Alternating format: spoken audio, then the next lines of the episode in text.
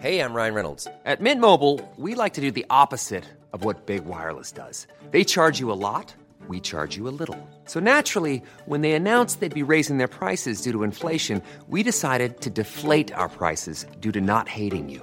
That's right. We're cutting the price of Mint Unlimited from $30 a month to just $15 a month. Give it a try at mintmobile.com slash switch. $45 upfront for three months plus taxes and fees. Promo rate for new customers for limited time. Unlimited more than 40 gigabytes per month. Slows. Full terms at mintmobile.com.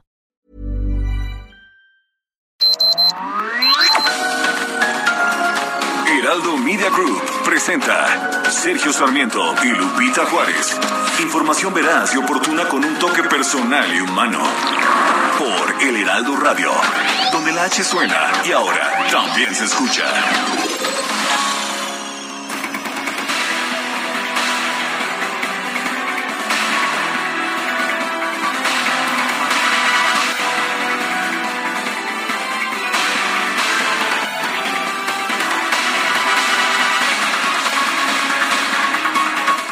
Presidente de los Estados Unidos, Joe Biden, ofreció ayer su primer informe de gobierno.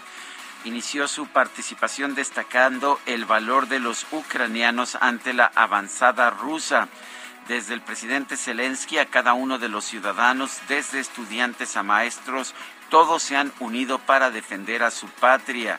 Ah, añadió que el ataque ruso fue algo premeditado y preparado y calificó de dictador a Vladimir Putin tras su acción.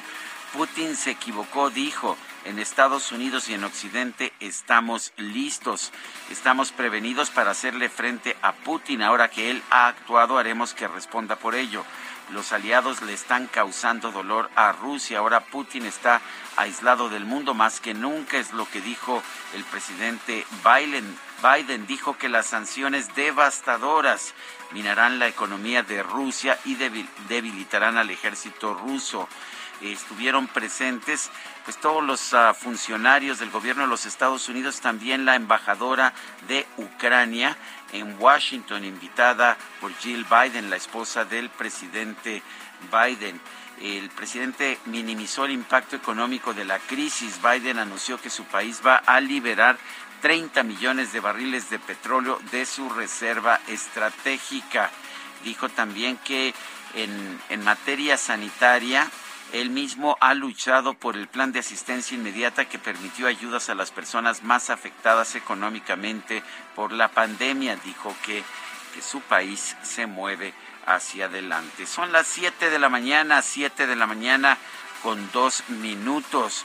Hoy es, hoy es, no, hoy es miércoles, miércoles 2 de marzo de 2022. Yo soy Sergio Sarmiento y quiero, pues quiero, en primer lugar, darle la bienvenida a este espacio, invitarlo a que se quede con nosotros. Aquí estará bien informado, también podrá pasar un rato agradable, ya que siempre hacemos un esfuerzo por darle a usted el lado amable de la noticia. Guadalupe Juárez, ¿qué nos tienes esta mañana? Hola, ¿qué tal? Qué gusto saludarte, Sergio Sarmiento. Buenos días para ti, amigos. Muy buenos días. Bienvenidos a las noticias. Les tengo información que tiene que ver con la decisión de este tema de la Suprema Corte de Justicia con relación a los ultrajes. La Suprema Corte de Justicia de la Nación determinó ayer que las personas detenidas desde el 12 de marzo del 2021 en Veracruz por el delito de ultrajes a la autoridad deberán ser puestas en libertad. Se acordarán ustedes que platicamos ayer con un abogado y le preguntaba yo, ¿qué va a pasar ahora con esta modificación de la Suprema Corte? ¿Qué va a ocurrir con las personas que estaban detenidas? Bueno, pues ahí está. Lo que nos decía es que tendrían que ser liberados y bueno, la, la información de la Suprema Corte es en este sentido quienes estén detenidos por el delito de ultrajes a la autoridad deberán ser puestos en libertad. La declaratoria de invalidez se propone que surte efectos retroactivos al 12 de marzo del 2021, fecha en que ese ordenamiento legal entró en vigor a partir de la notificación de los puntos resolutivos de esta sentencia al Congreso del Estado de Veracruz. Se leyó en la sesión del Pleno de la Suprema Corte de Justicia de la Nación Nación. Con esta decisión se formaliza la declaratoria de inconstitucionalidad del delito de ultrajes, el cual forma parte del Código Penal del Estado de Veracruz. Con 10 votos a favor y uno en contra, los ministros de la Suprema Corte fallaron a favor de la acción de inconstitucionalidad que presentaron el año pasado varios diputados del Congreso de Veracruz y la Comisión Estatal de los Derechos Humanos. Uno de los principales argumentos que presentaron los ministros para declarar la inconstitucionalidad de este delito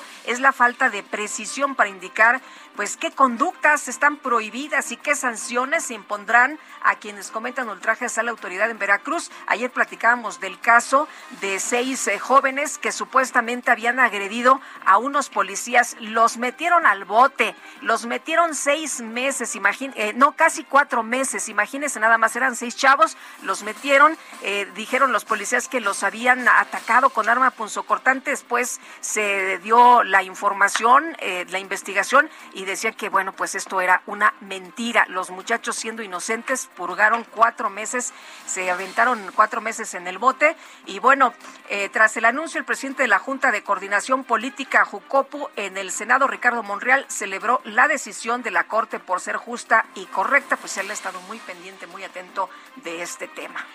Mientras tanto, allá en Ucrania, las tropas rusas siguen cercando la segunda ciudad del país, Kharkiv, que los rusos llaman Kharkov. Han estado bombardeando esta ciudad y aseguran haber tomado Gerson en el sur. Es un puerto, es un puerto de mar en el séptimo día de la invasión.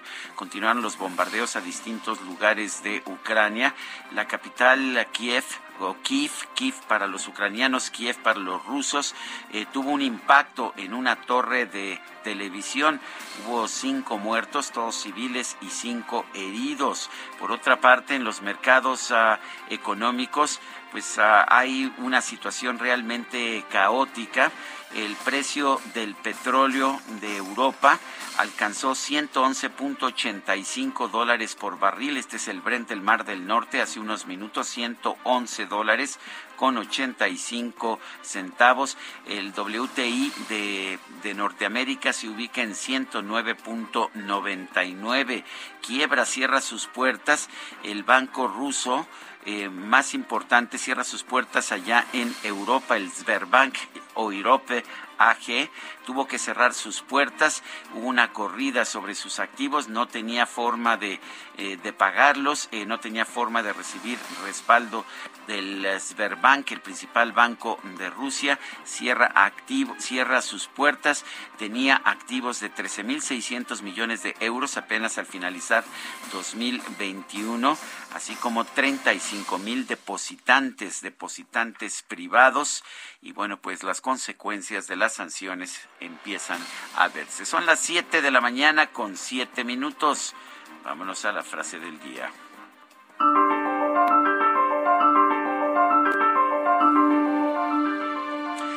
Nadie debe hacerse ilusiones acerca de la posibilidad de ganar superioridad militar sobre Rusia.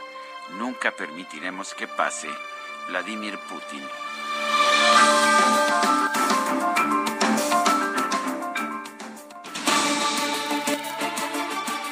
las preguntas nos gusta preguntar. Ayer, por ejemplo, hicimos la siguiente pregunta. ¿Quién es responsable de la guerra de Ucrania? Rusia nos dijo el 81.6%, Ucrania el 4%, Estados Unidos 14.4%, en total eh, recibimos 14.644 participaciones. La que sigue, por favor. Claro que sí, mi queridísimo DJ Kike. Esta mañana ya coloqué en mi cuenta personal de Twitter, arroba Sergio Sarmiento, la siguiente pregunta. ¿Debe México unirse a las sanciones internacionales contra Rusia? Nos dice que sí, 86%, que no, 10.1%, quién sabe, 4%. En 46 minutos hemos recibido 2.178 votos. Las destacadas del Heraldo de México. Y está con nosotros Itzel González con las destacadas. Itzel, ¿cómo estás? Buenos días. Muy buenos días, Sergio Lupita, queridos destacalovers. Ya es miércoles y miércoles de ceniza se nos llegó la efeméride. Miércoles, mitad de semana, por supuesto, que muchísima información que se publica esta mañana en el Heraldo de México, así que vámonos rapidito con las destacadas. Primera plana, incluso ambulancias clonan vehículos para pasar migrantes a Estados Unidos. Aprovechando que los autos al servicio del gobierno no eran revisados, los coyotes copiaban los logos. En 2021 aseguraron 476. ¿No? Nadie se dio cuenta. Qué casualidad, Qué ¿verdad? casualidad. País, relación bilateral México-Estados Unidos enfocados en seguridad. El embajador Ken Salazar se reunió con el presidente Andrés Manuel López Obrador en Palacio Nacional. Ciudad de México, metro a la baja en usuarios durante 2021 se trasladaron 873.4 millones de personas, mientras que en 2020 lo hicieron 935.1 millones. Estados, turismo, van por crucero, gobernadores de Sonora, Sinaloa, Baja California y Baja California Sur invertirán en AVE para Mar de Cortés. Orbe, éxodo de Ucrania, buscan un asiento en el avión mexicano. Extranjeros intentan conseguir un lugar en el avión para salir de la zona de conflicto. Meta Miguel Herrera en defensa. El estratega de Tigres no compartió las críticas hacia Javier Aguirre, exdirector técnico del Monterrey. Y finalmente, en mercados, en la economía advierten debilidad. El IMEF ve presión por el conflicto bélico en Ucrania y el COVID-19. Lupita, Sergio, amigos, hasta aquí las destacadas del Heraldo. Feliz miércoles. Igualmente, Itzel, gracias. Buenos días. 7 de la mañana con 11 minutos. Vamos a un resumen de la información más importante de, este, de esta mañana de miércoles. Este martes el presidente de los Estados Unidos, Joe Biden, rindió su primer discurso del Estado de la Unión, su informe, su informe de gobierno. El mandatario aseguró que ya es tiempo de dar carácter de ciudadanía a los Dreamers y de modernizar el sistema migratorio de su país. while keeping lit the torch of liberty that has led the generation of immigrants to this land. My forebears and many of yours. Provide a pathway to citizenship for dreamers, those with temporary status, farm workers, essential workers. Bueno, hubo mucho aplauso, por cierto, el día de ayer. Y bueno, no estuvo exento de momentos, ya sabe usted, eh, de pues eh, algunos eh, que se ofuscaron, dos legisladoras republicanas de extrema derecha, Lauren Boebert y Marjorie Taylor Greene, gritaron, construyan el muro.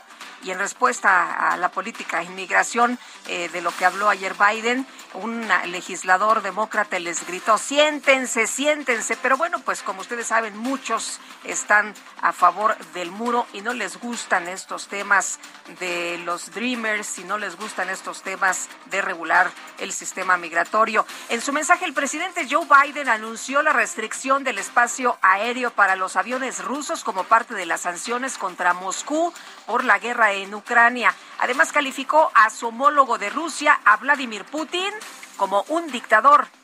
I'll be honest with you, as I always promised I would be. A Russian dictator invading a foreign country has cost around the world. And I'm taking robust action to make sure the pain of our sanctions is targeted at Russian economy and that we use every tool at our disposal to protect American businesses and consumers.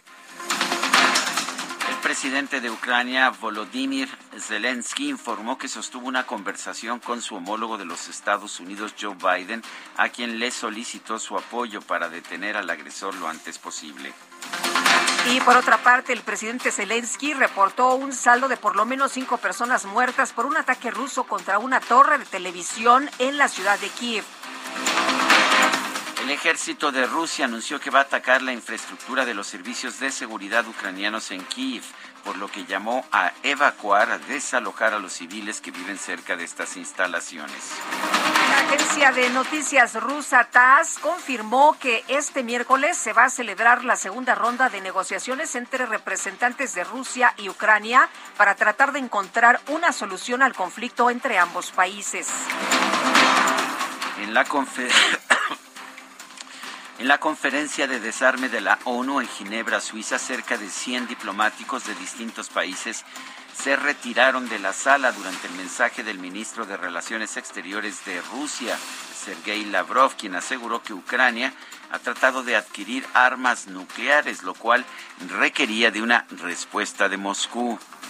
Y el alto comisionado de las Naciones Unidas para los Refugiados, Filippo Grandi, aseguró que más de 677 mil personas han huido de Ucrania desde el comienzo de esta invasión rusa.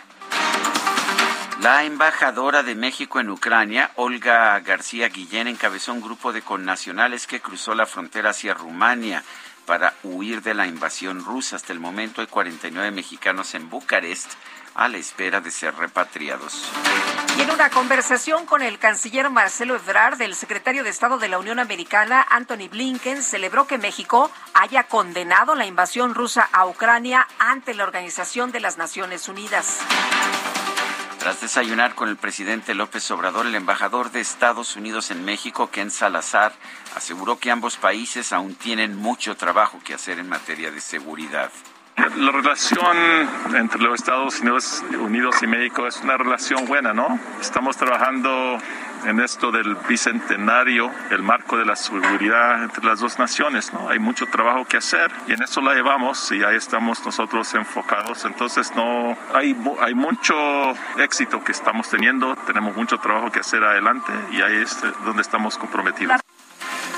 Bueno, y ahí le va, ahí le va. El día de ayer el expresidente de México, Felipe Calderón, respondió en Twitter a los señalamientos del presidente López Obrador, quien lo calificó como un cínico por opinar sobre los asesinatos en San José de Gracia, Michoacán. El exmandatario aseguró que lo pues lo realmente cínico es mandarles abrazos a esos asesinos. Así estuvo el pleito entre el expresidente y el presidente. Las bancadas de oposición en el Senado exigieron un cambio inmediato en la Estrategia Nacional de Seguridad Pública tras los recientes asesinatos en Michoacán. La senadora panista Xochitl Gálvez criticó las propuestas del presidente López Obrador de cambiar el nombre del cártel Jalisco Nueva Generación hay que ser muy güey para decir eso. O sea, ¿cómo propones cambiar el nombre a unos delincuentes? Perdón por el gobernador, pero lo que yo le quisiera decir es que se ponga a trabajar y que le dé seguridad a los habitantes. No es un tema de cambio de nombre, son personajes que están en la ilegalidad, que están asesinando, que están fusilando gente, que lo quieran minimizar diciendo no están los cadáveres. Entonces, no es un cambio de nombre, señor presidente, es un cambio de estrategia. Bueno, por cierto, el senador del Grupo Plural, Germán Martínez, señaló que ante el problema de violencia que vive Michoacán están fallando el Senado, la Federación y el gobierno estatal. Afirmo que está triunfando el miedo y que está triunfando el terror en mi tierra. Y es un estado fallido no Michoacán, sino el conjunto de las instituciones Estamos fallando nosotros como Senado, aprobamos una estrategia. Está fallando el gobierno de la República, sí, que es el encargado de ejecutarla, y está fallando el gobierno del Estado de Michoacán, que no gobierna absolutamente nada. El presidente de la Junta de Coordinación Política del Senado, Ricardo Monreal, descartó que la estrategia de seguridad del gobierno federal haya fracasado. Sin embargo, pues reconoció que debe ser revisada. Sí creo que hay que revisar la política y toda la política criminal y todo el plan y estrategia que se está usando. Creo que sí es conveniente revisarlo, pero yo no aseguraría ni me atrevería a aventurarme y expresar que es un fracaso en razón de los hechos acontecidos en San José de Gracia trabajadores sindicalizados del Poder Judicial de Michoacán comenzaron una huelga en las instalaciones del organismo para exigir mejoras salariales y denunciar una presunta falta de medidas sanitarias en contra del COVID-19. La organización Movimiento por la Justicia advirtió que analiza interponer recursos legales contra el gobernador de Veracruz, Cuitláhuac García, y el Poder Judicial del Estado por detener a opositores injustamente acusándolos del delito de ultrajes a la autoridad. Bueno, pues muy grave, ¿no? Tener esta figura porque pues se presta para muchas cuestiones como meter a los opositores a la cárcel. La Suprema Corte de Justicia aclaró que las personas que hayan sido detenidas, esto es muy, muy importante, esto es relevante, quienes hayan sido detenidos en Veracruz desde el 12 de marzo de 2021 por el delito de ultrajes a la autoridad deben ser liberados. El secretario de Seguridad Ciudadana de la Ciudad de México, Omar García Harfush, informó que la estrategia Ciudad Segura ha permitido detener a 176 presuntos delincuentes en las últimas dos semanas. Cabe destacar que con los 58 operativos realizados en el marco de esta estrategia en las alcaldías Cuauhtémoc e Iztapalapa, incluyendo el cumplimiento de órdenes de cateo, logramos la detención de 176 presuntos delincuentes por la comisión de delitos como homicidio, delitos contra la salud, portación de arma de fuego, robo a transeúnte, robo a casa habitación, robo a negocio con violencia, encubrimiento por receptación, robo de vehículo, por mencionar algunos. Es decir, la gran mayoría han sido detenidos por delitos graves o relacionados con delitos graves. La jefa de gobierno de la Ciudad de México, Claudia Sheinbaum, confirmó que el titular de la Comisión Ejecutiva de Atención a Víctimas de la capital, Armando Ocampo, dejó su cargo para incorporarse al gobierno federal. Con 104 votos a favor y tres abstenciones, el Pleno del Senado ratificó el nombramiento de Lorenzo Mauricio Meyer Falcón como consejero independiente del Consejo de Administración de Pemex. Y el Pleno de la Cámara de Diputados aprobó distintas reformas a la Ley General de Salud para establecer como obligación del personal al médico prescribir eh, las medicinas de denominación genérica. La Secretaría de Salud Federal informó que este martes se registraron 13.115 casos nuevos de COVID-19 en México, así como 382 muertes. Uy, pues sigue siendo muchísimo, ¿no? Siendo muchas muertes todos los 382 días. muertos, qué barbaridad. Oye, y el Palacio de Buckingham informó que la reina Isabel II ya retomó su agenda de manera virtual luego de que superó su contagio de COVID-19. Ya anda a todo dar y ya anda chambeando. Y bueno, malas noticias para los fanáticos del deporte. El fútbol americano ya se acabó. El béisbol no va a empezar, por lo pronto no de inmediato. El comisionado de las grandes ligas de béisbol, Rob Manfred, confirmó la cancelación de las dos primeras series de la temporada 2022 debido a que no se alcanzó un acuerdo para poner fin al paro del sindicato de jugadores. Y por otra parte, la Federación Internacional del Automóvil anunció que sí va a permitir la participación de pilotos rusos en sus competencias. Sin embargo, estos deberán utilizar una bandera neutral. Cause you're a sky, cause you're a sky full of stars. I'm gonna give you my heart. Cause you're a sky, cause you're a sky full of stars. Cause you light up the park. I don't care, go on and tear apart. ¿Qué crees, Guadalupe? ¿Qué creo? Chris Martin, el cantante, compositor. El guapísimo. El guapísimo Chris Martin, Christopher Anthony John Martin, eh, miembro de la banda Coldplay. está Y novio de toda la antes- producción. Novio de Dios, sí, ¿verdad? Ay, sí, no hubo, no hubo forma, no hubo forma. Pobre de Justin Bieber que no hubo ni un voto para él. Y en cambio, ¿qué tal Coldplay? No, bueno, Bueno, arrasó. la cargada, la cargada, eso es lo único que te puedo decir. Está cumpliendo 45 años este músico británico, Chris Martin. Y bueno, pues he tratado de, eh, de convencerlas aquí a todo, el- a todo el equipo. Somos principalmente mujeres. Sí. Eh, y pues nada, ¿eh? Nada. Es Chris Martin. Oh, y Chris Martin.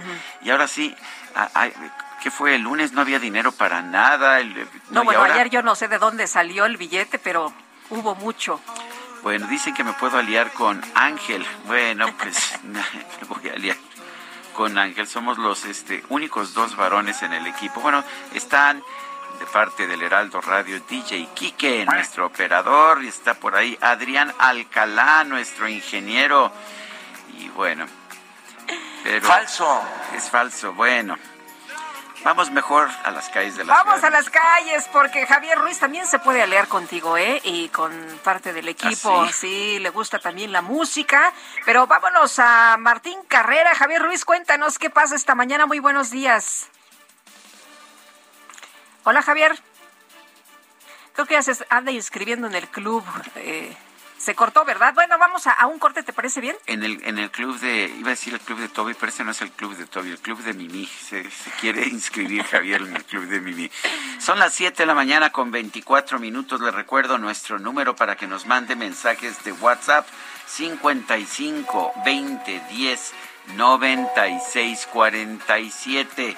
En Twitter puede usted seguirnos en arroba Sergio y Lupita. También le recomiendo la cuenta de este Heraldo Media Group, arroba Heraldo de México. Regresamos en un momento más.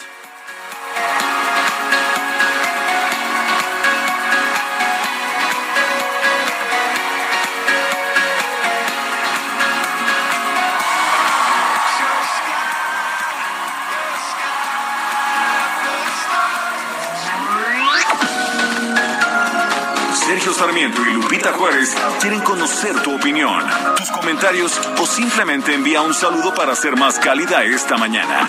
Envía tus mensajes al WhatsApp 5520 109647.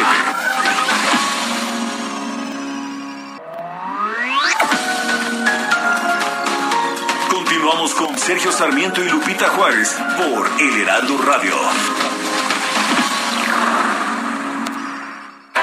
El miércoles de ceniza es un día santo cristiano de oración y ayuno. Está precedido por el martes de carnaval y es el primer día de cuaresma, el periodo de seis semanas de penitencia antes de Pascua.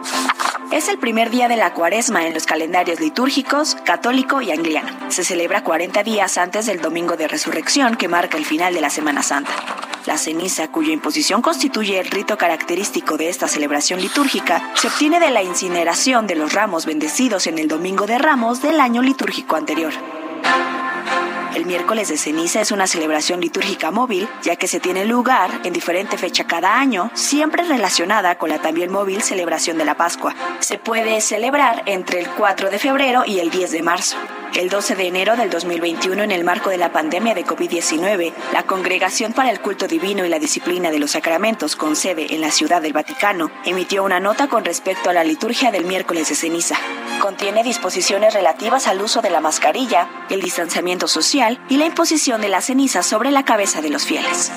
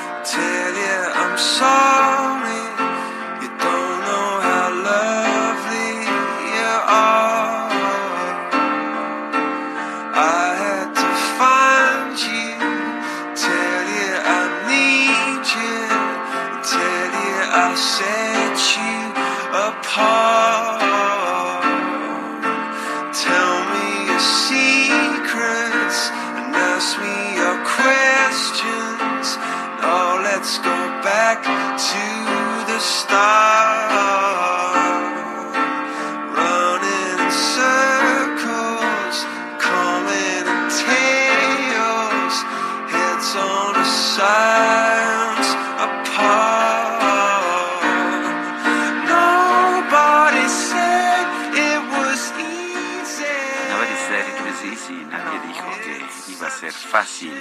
Estamos escuchando a Coldplay con su sonido, pues tan especial, ¿no? Es un- una música, pues entre pop y rock, este, co- con un ritmo, un ritmo muy especial. Siempre me ha gustado Coldplay, siempre me ha parecido muy distintivo.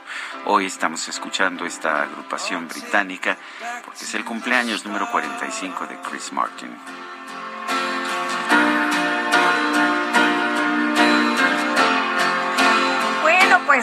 Disfrutando esta música, vámonos también a los mensajes. Nos dice una persona del auditorio, buenos días, eh, Lupita y Sergio, excelente programa, escuchando diario desde cama. Felicidades a ambos y demás personal. Y lo saluda José, pues, estimado José, te mandamos un abrazo y qué, qué padre, ojalá que sea por placer que estás desde tu camita escuchándonos. Rosalía Martínez, buenos días, Sergio Lupita. Nunca creí volver a ver una guerra. Son salvajadas de principios del siglo pasado y sigue todo igual. Amy Shehoa nos eh, comenta esta mañana, quizás sea cierto que Calderón inició la guerra contra el narco, pero ciertamente el que la está perdiendo es López y ahí es donde todos perdemos. Saludos cariñosos. Son las siete con treinta y tres. El presidente de los Estados Unidos, Joe Biden, ofreció su primer informe de gobierno el día de ayer. Juan Guevara estuvo muy atento. Adelante, Juan, con tu información. Mi querido Sergio, muy buenos días. Así es, fue un eh, eh, informe a la nación que calificaron los medios informativos e inclusive la población de este país como fuerte. Se manejaron cinco factores importantes de este, de este Estado de la Unión. Primero, la solidaridad con el pueblo de Ucrania. Eh, el presidente Biden mandó pues señales muy fuertes al presidente eh, Vladimir Putin, primero de que eh, no se va a permitir ningún tipo de avance hacia cualquier partido de a cualquier país de la OTAN. Él dijo defenderemos cada pulgada del territorio de la OTAN. Eh, como tú lo mencionabas hace unos minutos en el, en el noticiero, la embajadora de Ucrania estuvo directamente en este Estado de la Unión. El segundo aspecto importante fue el coronavirus. El, um, el presidente Biden dice que Estados Unidos está recuperando ya prácticamente de esta pandemia. Él dijo que no puede garantizar que existan nuevas variaciones de este virus, sin embargo, él puede garantizar de que el país estará listo para poder atacarlas. Destacó eh, los millones y millones de vacunas que Estados Unidos ha donado eh, directamente a todo el mundo. Destacó también, y algo muy importante, destacó que eh, varios países se siguen uniendo al repudio completo de lo que fue la o lo que es la invasión rusa a, a Ucrania destacó también eh, temas de la economía, también mencionó todos los planes que traen económicos y todo lo que ha hecho para poder rehabilitar la infraestructura del país. Él dice que eh, va a ser el plan donde se va a rehabilitar la infraestructura que ha sido más grande o es el plan más grande de la historia. Y también, bueno, decirles que eh, las personas que vieron este eh, Estado de la Unión, este informe presidencial, consideraron que el, el 41% de las personas que lo vieron en los diferentes medios informativos consideraron que este fue un Estado de la Unión bastante positivo, tuvieron una reacción inmediata, le gustó al 69% de la audiencia el hecho de que se haya tratado el tema de Ucrania y considera que puede subir esto la credibilidad y la popularidad del presidente Biden. Entonces, en general, un buen Estado de la Unión. Eh, mencionó varios países que se unen a Estados Unidos en el repudio contra Ucrania. Eh, el gran ausente fue México, que se queda con Venezuela y otros países comunistas al no romper relaciones con Rusia. Y bueno, es lo que tenemos desde aquí, desde los Estados Unidos, mi querido Sergio. Bueno, Juan Guevara, muchísimas gracias. Un abrazo, saludos. Bueno, y el presidente Andrés Manuel López Obrador y el embajador de Estados Unidos en México, Ken Salazar, se reunieron ayer en Palacio Nacional. ¿Qué fue lo que platicaron? ¿Cómo estuvo este encuentro? Francisco Nieto, cuéntanos, ¿cómo estás? Buenos días. ¿Qué tal, Sergio y Lupita? Muy buenos días. Tras reunirse primero con el presidente Andrés Manuel López Obrador y luego con el secretario de Hacienda, Rogelio Ramírez de Lao, el embajador de Estados Unidos en México, Ken Salazar, consideró que aun cuando la relación entre ambas naciones es fuerte, todavía hay trabajo que hacer, especialmente en materia de seguridad. Explicó que se está teniendo éxito en la relación con México, pero hay mucho trabajo por delante y en eso se están comprometiendo las dos eh, naciones. Al salir de Palacio Nacional, luego de casi tres horas de reuniones privadas, el estadounidense explicó que los temas tratados fueron el económico y lo relacionado al entendimiento bicentenario. Agregó que con el titular de Hacienda se habló del lazo económico entre los Estados Unidos y México y de la visión compartida entre el presidente Biden y el presidente López Obrador y están, pues dijo, enlazadas estas economías. A la pregunta de que si se habló sobre las declaraciones de preocupación sobre los periodistas mexicanos por parte del secretario de Estado de los Estados Unidos, Anthony Blinken, respondió que la relación de México y Estados Unidos es muy buena. Pues esto fue parte de lo que sucedió el día de ayer en Palacio Nacional. Muy bien, pues muchas gracias Francisco, buenos días. Y vamos a enlazarnos precisamente a Palacio Nacional, donde el presidente de la República, Andrés Manuel López Obrador, está ofreciendo su conferencia de prensa de todas las mañanas. Escuchemos. Me pareció adecuado, correcto, eh, oportuno el mensaje del presidente Biden, sobre todo en el tema de eh, el control de las armas. Ese es un asunto que a nosotros nos importa mucho. Y también eh, el nuevo enfoque que se tiene que dar a la política migratoria. El compromiso de eh, aprobar la reforma migratoria para regularizar a nuestros paisanos y a migrantes que están en Estados Unidos. Son las palabras de Andrés Manuel López Obrador esta mañana. En el Senado, la poeta Elsa María Cross y Ansaldúa recibió el premio al mérito Rosario Castellanos y Misael Zavala. Estuviste presente, cuéntanos qué fue lo que dijo. Muy buenos días. Buenos días, Lupita. Buenos días, Sergio. Efectivamente, Lupita, pues al recibir del Senado el premio al mérito Rosario Castellanos, la poeta Elsa María Cross lamentó los recortes a los presupuestos económicos a las artes y la cultura para ser destinados, eso dijo, a megaproyectos, lo cual calificó como una victoria para las fuerzas más oscuras del país.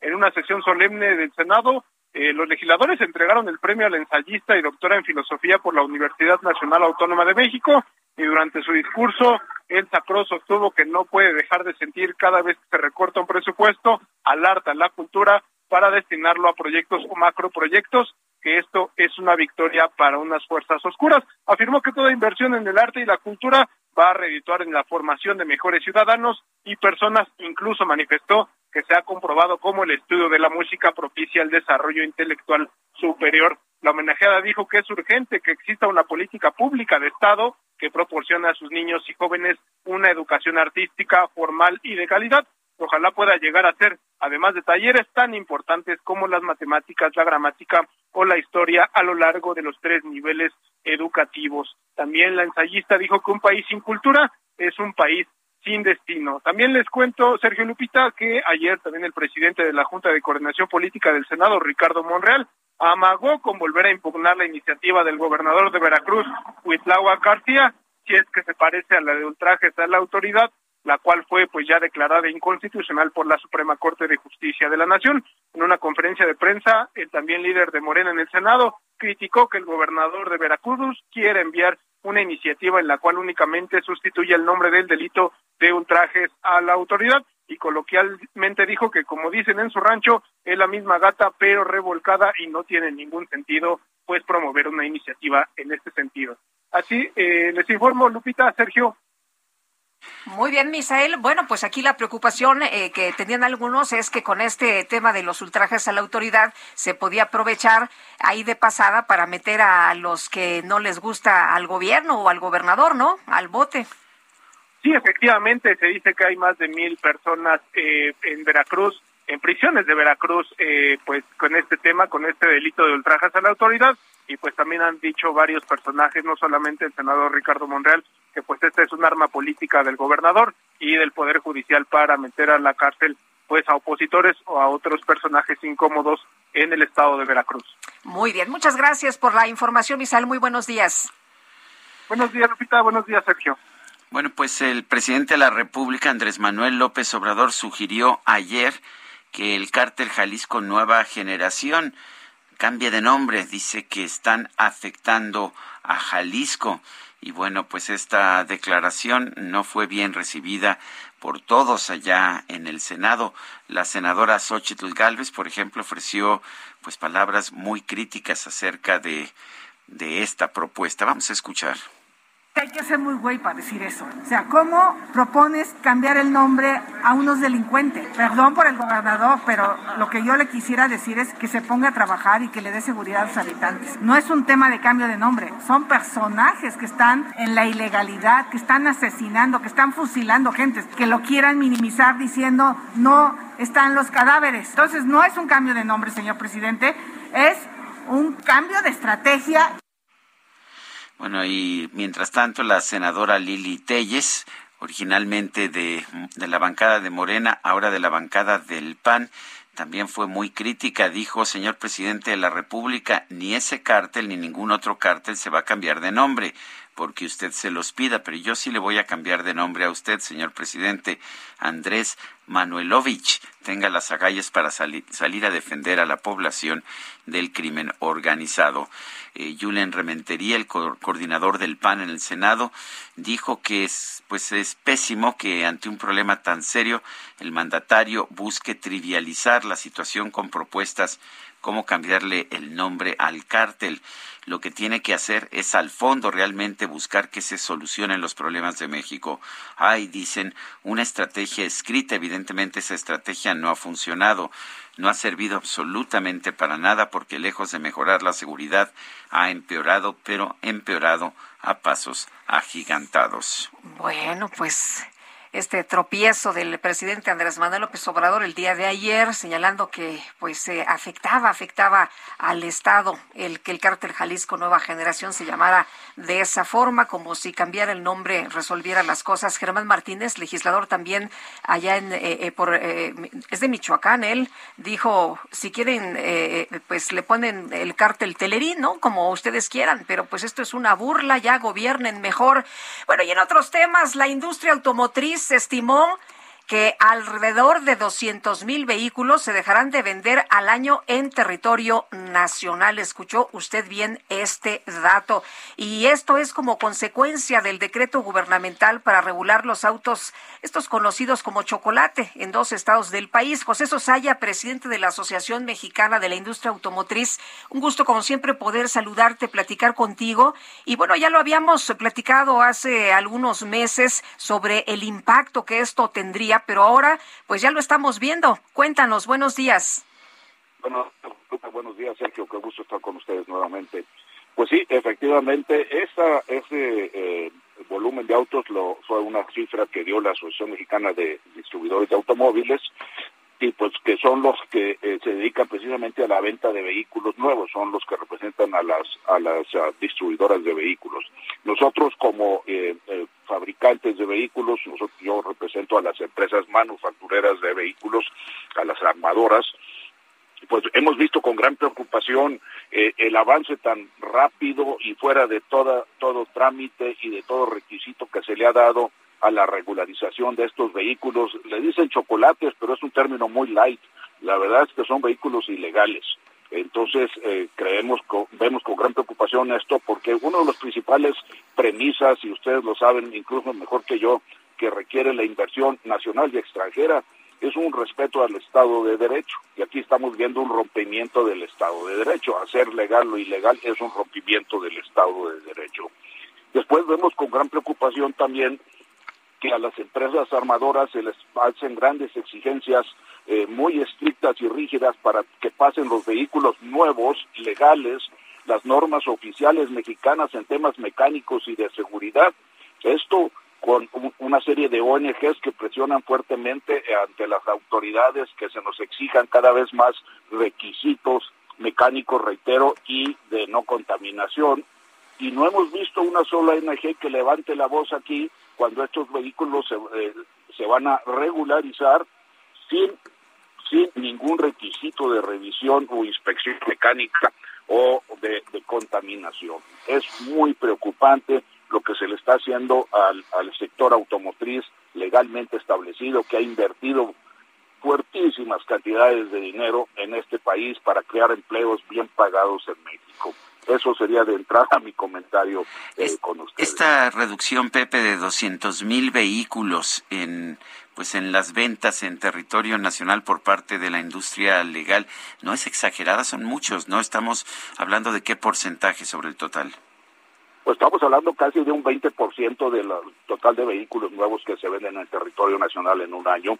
Eh, reitero, es un número que, que dio la, la AMDA este, yo no tengo números específicos de cómo afectará. Recordarás que para las empresas armadoras una parte es el mercado nacional y otra parte es la exportación, que es el gran grueso de las empresas armadoras, ya que exportamos el 88 o quizá un poco más por ciento de nuestra producción.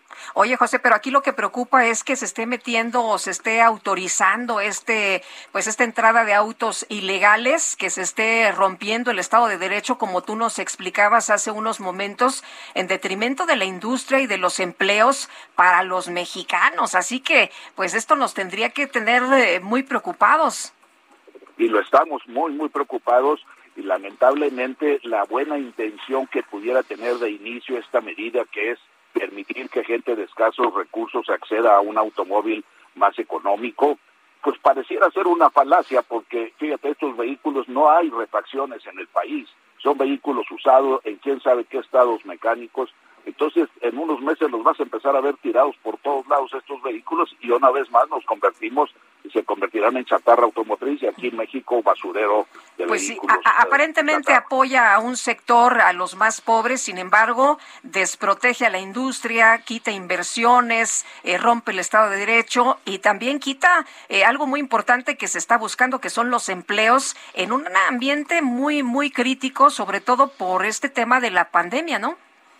Así es, así es, eso todavía es más preocupante y eh, pues poner en riesgo empleos de, de, mexicanos bien remunerados es un riesgo muy fuerte en una época de crisis y de pandemia. Bueno, pues José, muchas gracias como siempre por platicar con nosotros. Buenos días. Muy buenos días, muchas gracias a ustedes. Vamos a otros temas con 335 votos a favor, 136 en contra y nueve abstenciones.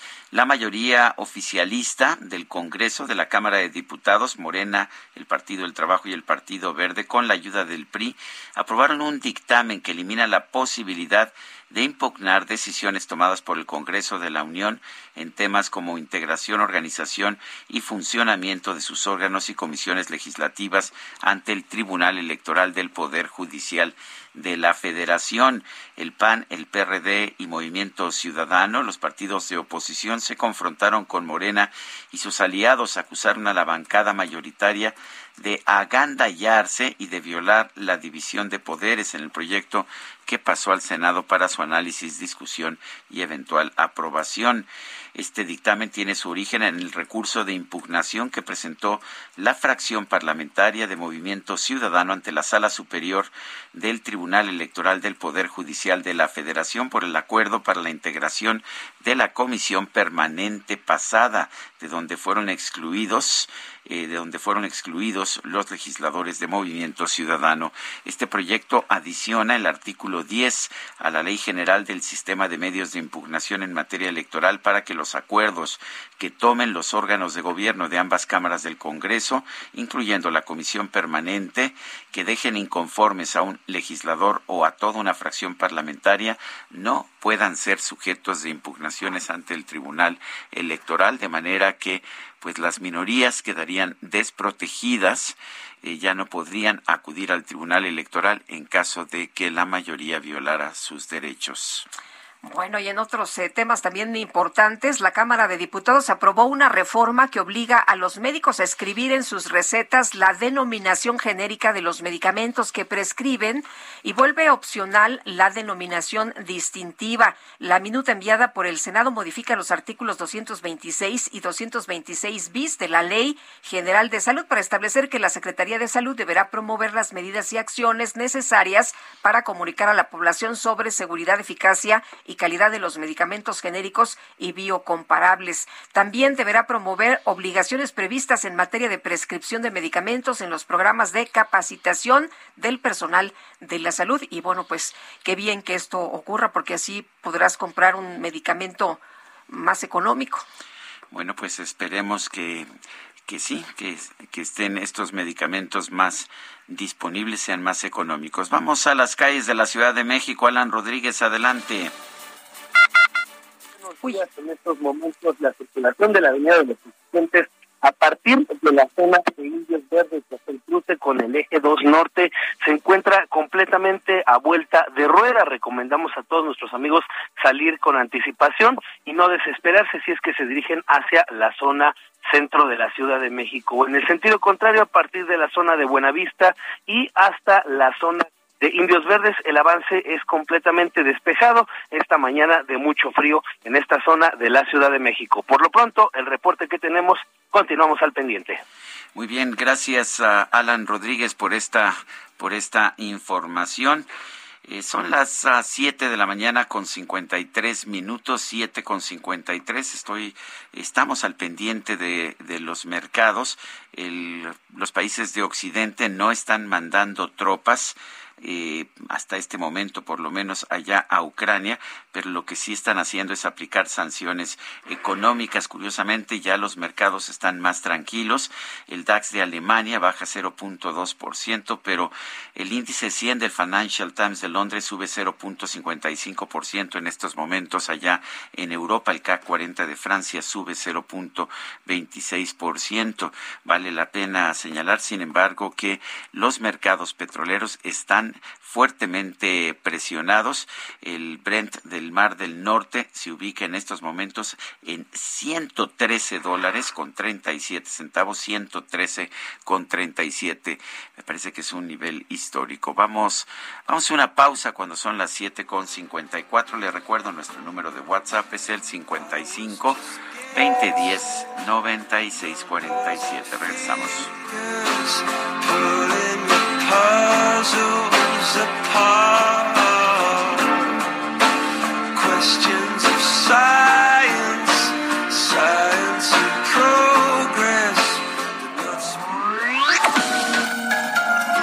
Sergio Sarmiento y Lupita Juárez quieren conocer tu opinión, tus comentarios o simplemente envía un saludo para ser más cálida esta mañana.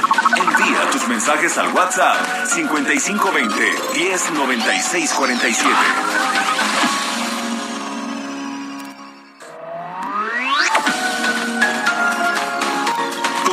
Con Sergio Sarmiento y Lupita Juárez por El Heraldo Radio.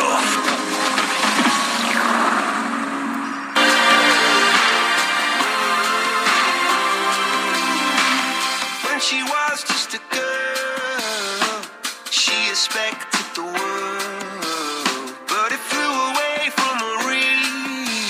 So she ran away in her sleep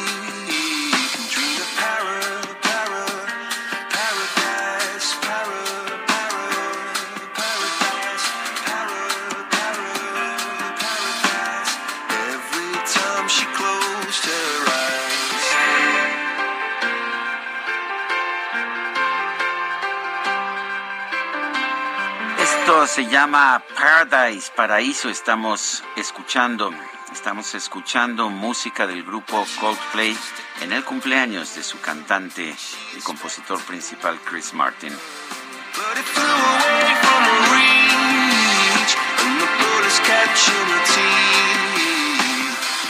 Bueno, hay un mensaje para Chris Martin que le mandamos un abrazo de parte de todo el equipo. Los mejores deseos de cumple. No, bueno, mira nada más aquí las compañeras. No, ¿eh? pues sí, Qué está barbaridad. bien. Bueno, Bueno, nos dice Francisco 1955. Buenos días, Sergio y Lupita. Dice Sergio Lupita y compañía. ¿Qué hay de los problemas de Scherer con la justicia? Un fuerte abrazo es lo que nos comenta. Bueno, pues... eh, Pues hasta este momento la Nada, Fiscalía- no, les está investigando. La Fiscalía General, de hecho, este, está, eh, tiene una carpeta de investigación y aparentemente va a fincar responsabilidades a cuatro abogados que han sido acusados por Juan Co- Co- Collado, quien se encuentra en la cárcel de extorsión y tráfico de influencias, pero aparentemente, según la información disponible hasta este momento, Julio, Julio Scherer no está incluido No. entre los Así acusados. se dio a conocer. Y además Julio Scherer ha dicho, bueno, pues sí, conocí, un, recibí una vez a los hijos de Juan Collado, nunca tuve nada que ver. eh, y la audiencia, vamos a estar atentos, ¿no? Parece que la audiencia va a ser a el ver. 8, el Hasta día este 8 momento de parece marzo. que no se están fincando responsabilidades en contra de Julio Scherer. Dice otra persona, feliz ombligo de la semana informándome con ustedes desde tempranito. Un abrazote, mi dúo dinámico. Soy Jesús Díaz de Azcapotzalco. Dice eh, desde Oaxaca, nos saluda una persona el auditorio, nos comenta, ayer eh, hablaron acerca de la escuela de tiempo completo. En la colonia Blas y Vega, aquí en Salina Cruz, pienso que es magnífica la enseñanza. En la mañana les daban a los jóvenes atole y al mediodía una comida con agua de frutas y sobre todo la enseñanza es de calidad. Mi hija contenta llegaba a la casa. Gracias y saludos desde Salina Cruz. Se habla que se va a afectar a un número muy importante, 3.6 millones de niños y de jóvenes en todo el país con la desaparición de la escuela de tiempo completo y en algunos casos dicen que es un verdadero drama porque eh, en algunas comunidades el único alimento que se recibía, el único alimento que se recibía era el que le daba eh, pues eh, la escuela de tiempo completo a los niños y a los jóvenes. 8 de la mañana con 3 minutos. El pronóstico del tiempo. Sergio Sarmiento y Lupita Juárez. Mónica Jiménez, meteoróloga del Servicio Meteorológico Nacional de la Conagua. Adelante. Sergio Lupito Victorio, gusto en saludarlos. Hoy un canal de baja presión sobre el suroeste del Golfo de México, en interacción con la entrada de humedad del Golfo de México y del Mar Caribe, ocasionarán lluvias con intervalos de chubascos en Puebla, Veracruz, Oaxaca, Chiapas y Tabasco, y lluvias dispersas en Campeche y Quintana Roo. Además persistirán bancos de niebla durante la mañana en las sierras del oriente de México. En horas de la tarde, Sergio Lupita Auditorio, un segundo canal de baja presión sobre el interior del país, en interacción con la entrada de humedad del Pacífico, originarán lluvias aisladas en Michoacán, Tamaulipas, San Luis Potosí, el Estado de México, en y Guerrero, mismas que podrían acompañarse de descargas eléctricas. Asimismo, continuará viento de componente norte con rachas de 50 a 60 kilómetros por hora en el istmo y golfo de Tehuantepec. Finalmente, Celso Lupita Vitorio, un anticiclón en niveles medios de la atmósfera continuará generando eh, tiempo estable y escasa probabilidad de lluvias en entidades del noroeste y norte del, territorio nacional, así como en la península de Yucatán. Además de temperaturas cálidas a muy calurosas, previéndose máximas de 35 a 40 grados Celsius en Sinaloa, Nayarit, Jalisco, Colima, Michoacán, Morelos, Guerrero, Oaxaca, Chiapas, Campeche, Yucatán y Quintana Roo, y temperaturas de 30 a 35 grados Celsius en partes altas, perdón, en partes de Baja California Sur, Baja California, Sonora, Coahuila, Durango, San Luis Potosí, Guanajuato, el Estado de México, Puebla, Veracruz y Tabasco particularmente para el Valle de México. Se prevé el resto de la mañana con ambiente fresco a templado y cielo despejado. Por la tarde habrá incremento de temperaturas esperándose un ambiente cálido con máximas de 25 a 27 grados Celsius y el cielo despejado y no se prevén lluvias. El viento será eh, de dirección variable de 10 a 20 kilómetros por hora con rachas que pueden alcanzar los 40 kilómetros por hora. Sergio Lupito Victorio, esa es la previsión del tiempo del Servicio Meteorológico Nacional de la Conagua. Que tengan todos buen día. Muy bien, eh, Mónica Jiménez, gracias por. Con mucho gusto, hasta luego. Bueno, y vamos a seguir hablando de este tema que tanto pues eh, ha tenido la atención, ha concentrado la atención en el mundo entero, lo que ocurre en Rusia y Ucrania. Este martes el presidente Andrés Manuel López Obrador afirmó que México no se va a sumar a las sanciones económicas contra Rusia por la invasión que mantiene sobre Ucrania. Jorge Lomónaco es diplomático mexicano de carrera, ex embajador en la ONU, Ginebra y OEA. Y bueno, eh, eh, Jorge, mil gracias por platicar con nosotros esta mañana, por hablarnos de esto que eh, pues se tiene en tensión al mundo entero. Eh, ¿Cómo ve usted eh, la posición de nuestro país en esta crisis? Bueno, muchas gracias por, por la llamada y con mucho gusto saludos a Sergio y a Lupita y a todo su auditorio. Pues mire, estoy siguiendo los acontecimientos como ustedes de cerca, porque es, una, es un evento extraordinario, ahora sí la palabra aplica, eh, hacía 60 años que no, eh, por ejemplo, se ponían en alerta máxima los eh, arsenales nucleares de alguna potencia nuclear desde la crisis de los misiles en Cuba. y bueno, estamos frente a una invasión. Y creo que la respuesta de, de México ha sido una de claroscuros. Eh, ha habido lentitud en las reacciones, aunque los votos correctos eh, en el Consejo de Seguridad, veremos qué sucede hoy en la Asamblea, eh, general eh, donde se votará un proyecto de resolución que cuenta con 94 copatrocinios, entre los cuales no está México. y, ese es el tipo de, lado oscuro al que me refiero.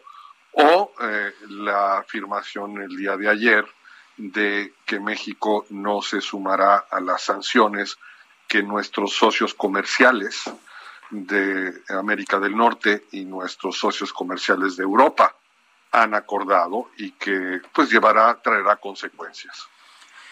Eh, son, son claroscuros, pero a ver, sí vimos esta condena enérgica. En un principio se hablaba nada más de un rechazo sin mencionar a Rusia. Hemos visto ya esta condena enérgica de Rusia. Eh, ¿Significa esto quizás que hay diferencias en el seno del gobierno o por qué estamos viendo, por ejemplo, este retraso para ofrecer una condena enérgica y ahora esta decisión de no participar en las sanciones? Bueno, me, es difícil decirlo con certeza porque no colaboro ya con el gobierno, eh, ni, conozco de primera mano lo que ocurre, aunque eh, pues sí habría señales de que parecería que hay, bueno, desde luego un mensaje hacia afuera distinto del mensaje hacia adentro. Eh, yo creo que las declaraciones de la mañanera de ayer tienen un destino doméstico.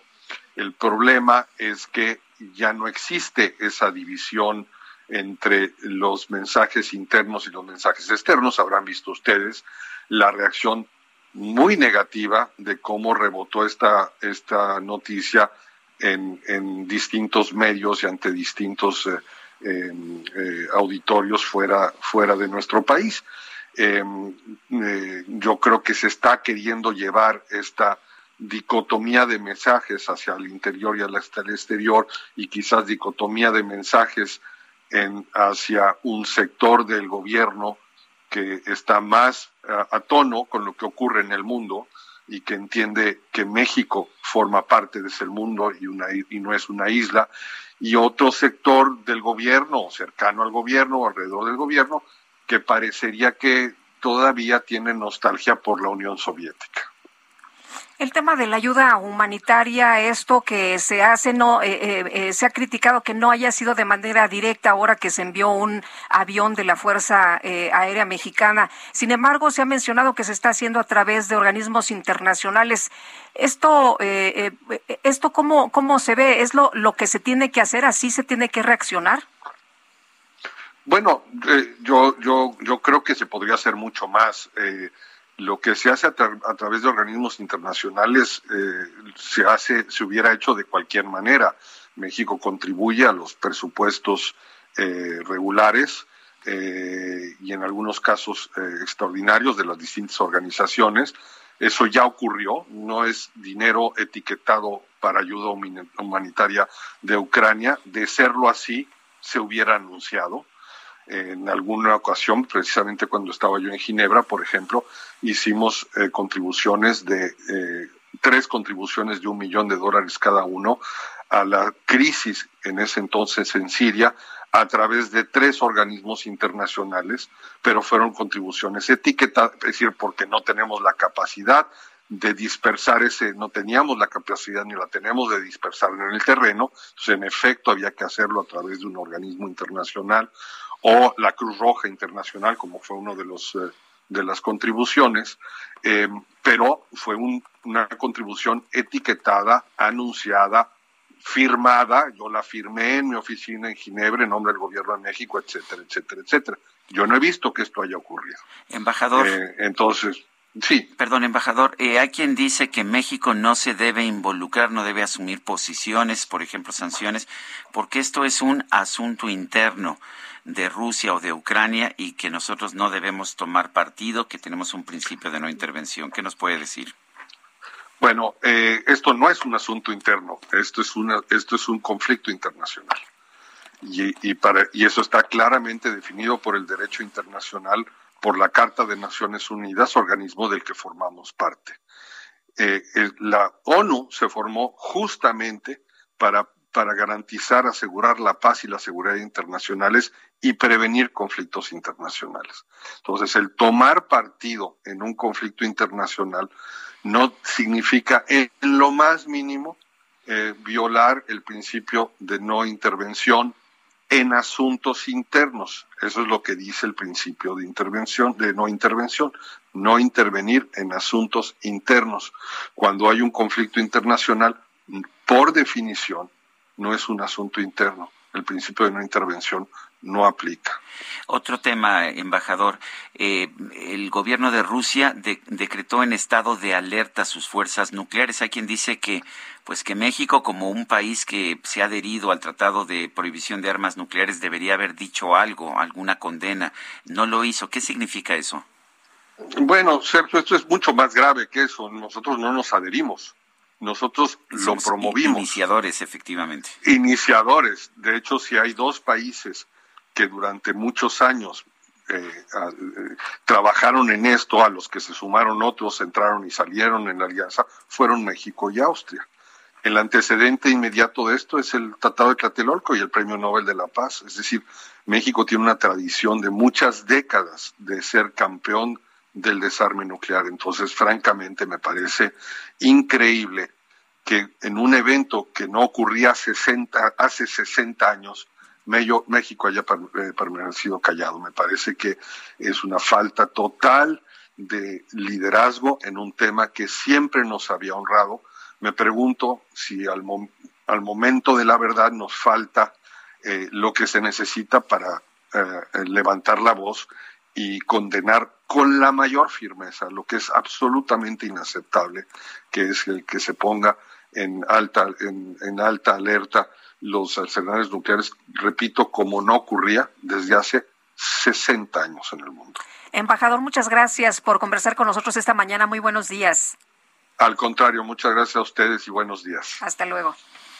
Bueno, eh, en medio de este conflicto resulta que México está retirando a su embajadora en Rusia, una embajadora del Servicio Exterior mexicano con una gran experiencia, y la está sustituyendo por Eduardo Villegas eh, Mejías, eh, quien ah, pues es cercano a, la esposa del presidente, eh, que es un intelectual, es un lector, lo conozco yo, me, me cae muy bien, pero que no tiene ninguna experiencia internacional.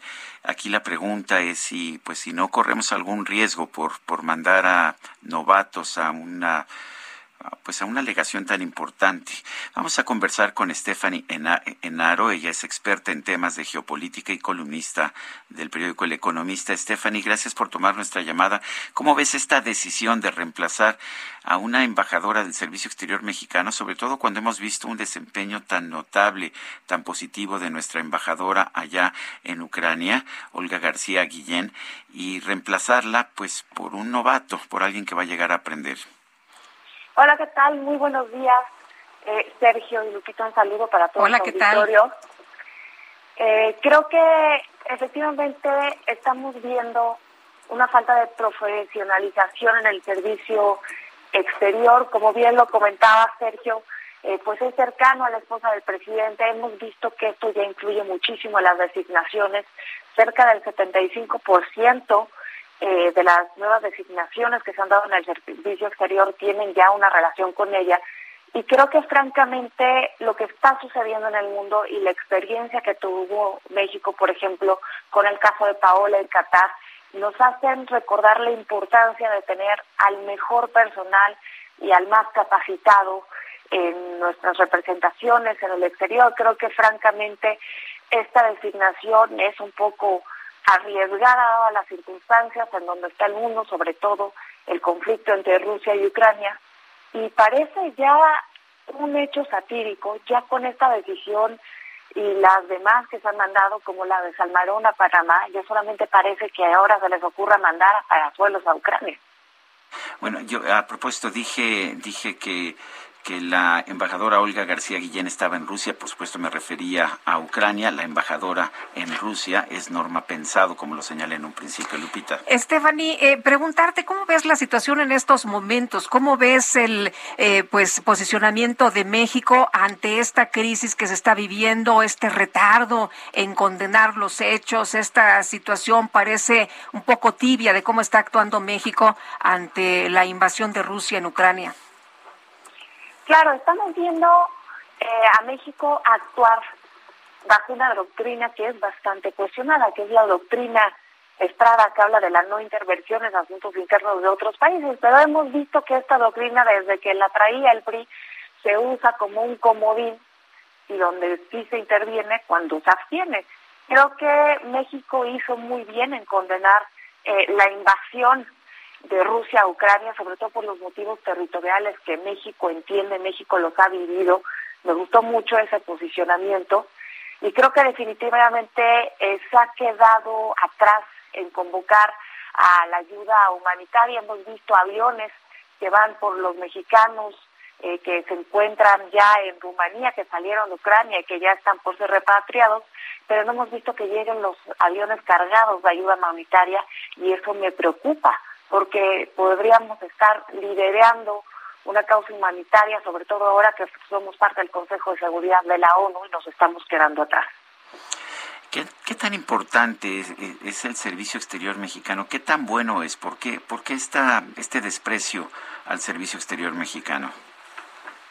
Estamos viendo un presidente que cree que la mejor política exterior es el interior pero en este caso estamos viendo que la peor política exterior está siendo la interior. Estamos viendo una continuación de la política nacional en la política internacional y eso no siempre eh, tiene los mejores resultados. Ya lo estamos viendo que el mundo exige cada vez más habilidades diplomáticas. Lo que está ocurriendo entre Rusia y Ucrania va a tener consecuencias en el sistema internacional que se van a sentir por las próximas décadas. El mundo ya cambió desde hace una semana y necesitamos tener al mejor personal y creo que esto continúa en la línea que tiene el presidente, ese desprecio que tiene por los expertos, por la ciencia, ahora parece que tiene un desprecio al servicio exterior de carrera. Oye, pero no, pareciera que es el, el, único. Hemos visto en sexenios anteriores que eh, pues mandan a, los cuates a estos lugares eh, despreciando a, a, los eh, embajadores de carrera, quienes han tenido toda una vida preparándose para ello y, y, y pareciera que pues al cuate o al que apoya o como dijo el presidente claramente, ¿no? En, en el caso de Claudia Pavlovich que se va de cónsul, dijo, ah, pues es que ella nos ayudó mucho. Eh, más claro creo que no hay nada. Claro, estamos viendo que esa estrategia de mandar a eh, gobernadores priistas al exterior es parte de la contienda del 2024 para dividir la alianza y también para tener algunos aliados de prima cerca para reformas que está intentando pasar. Es una continuación de su política interior y esto nos demuestra lo poco que sabe de política exterior porque no funciona de esa manera y se necesita gente con habilidades eh, diferentes. Estamos viendo que nos falta mucho trabajo para hacer, que tenemos un área enorme de oportunidad, sobre todo en protocolos de protección de género. Y esto no lo vamos a lograr si no tenemos a la gente más capacitada. Hemos visto nuestras áreas de oportunidad, pero parece que al presidente esto no le interesa. Stephanie Enaro, experta en temas de geopolítica, gracias por conversar con nosotros. A que tengan un excelente día. Igualmente, gracias. Y en el Congreso de la Ciudad de México, la Alianza Verde Juntos por la Ciudad presentó una iniciativa para establecer que las unidades de transporte público tengan cámaras de videovigilancia de manera obligatoria. Cintia Stettin, cuéntanos. Buenos días. ¿Qué tal? Muy buenos días, Lupita Sergio. Buenos días al auditorio. Pues así como lo comentas, ya con la instalación obligatoria de cámaras y GPS en microbuses, autobuses y demás, eh, pues esta, eh, digamos que esto, esto se, este programa de la actual administración se elevaría a rango de ley. Esta es una propuesta del coordinador de la Alianza Verde Juntos por la Ciudad, Jesús Tesma, quien dijo que esto tiene como propósito combatir la inseguridad, principalmente en materia de asaltos.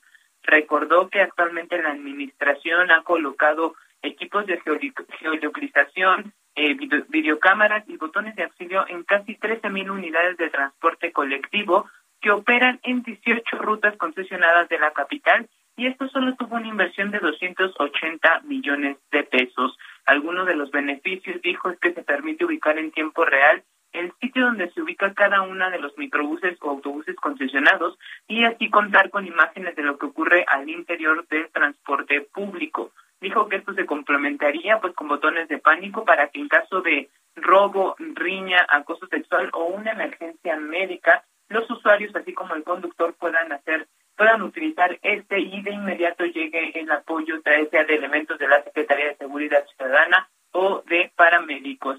Eh, comentarles pues que esta propuesta que busca reformar diversos artículos de la ley de movilidad fue turnada a, la Comisión de Movilidad y Seguridad Vial para su análisis y dictaminación, por, por lo que en los próximos meses podríamos eh, pues ver que se haga realidad esto de obligatoriedad de cámaras de seguridad en autobuses de la Ciudad de México. Es la información que tenemos. Muy bien. Oye, vamos a tener eh, los asaltos grabados, pero aquí la pregunta es si realmente esto inhibe a los delincuentes. Esperemos que que ayude porque pues vemos que hay varios eh, transportes que tienen las cámaras, vemos eh, la, la, información en redes sociales, vemos los videos, pero Cintia seguimos viendo los asaltos también, ¿no? Correcto, Lupita. En realidad, por eso lo que dice eh, Jesús Esma es que se coloque este botón de pánico para que en menos de tres minutos, en caso de alguna riña, robo, sobre todo pues asaltos en estos eh, en el transporte público, pues lleguen los elementos de la Secretaría de Seguridad Ciudadana a auxiliar a los usuarios. Pues esperemos que funcione. Muchas gracias. Buenos días, Cintia. Muy buenos días. Seguimos pendientes. Hasta luego. Bueno, en, en otros temas, eh, unos, unos coyotes están clonando vehículos de dependencias federales, ambulancias y hasta empresas para cruzar de manera ilegal a migrantes en la frontera hacia los Estados Unidos. Este modo de operación de los traficantes fue detectada por el Instituto Nacional de Migración luego de que se han utilizado autobuses, camiones clonados de Seguridad Alimentaria Mexicana, Segalmex, y de la Secretaría de Turismo para cruzar la frontera de México con los Estados Unidos. Según Francisco Garduño, titular del Instituto Nacional de Migración, los traficantes aprovechan que estos vehículos oficiales al servicio del gobierno de México no estaban siendo revisados por las autoridades fronterizas. Vamos a una pausa y regresamos.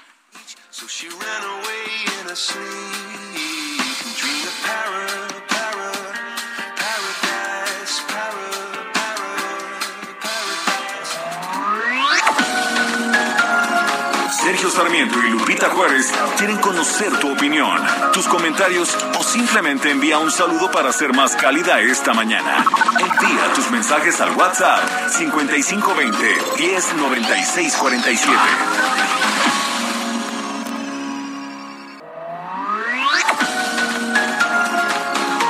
Continuamos con Sergio Sarmiento y Lupita Juárez.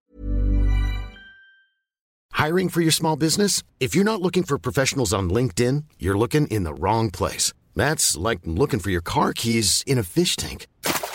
LinkedIn helps you hire professionals you can't find anywhere else, even those who aren't actively searching for a new job but might be open to the perfect role. In a given month, over 70% of LinkedIn users don't even visit other leading job sites. So start looking in the right place. With LinkedIn, you can hire professionals like a professional. Post your free job on linkedin.com slash people today. Por El Heraldo Radio.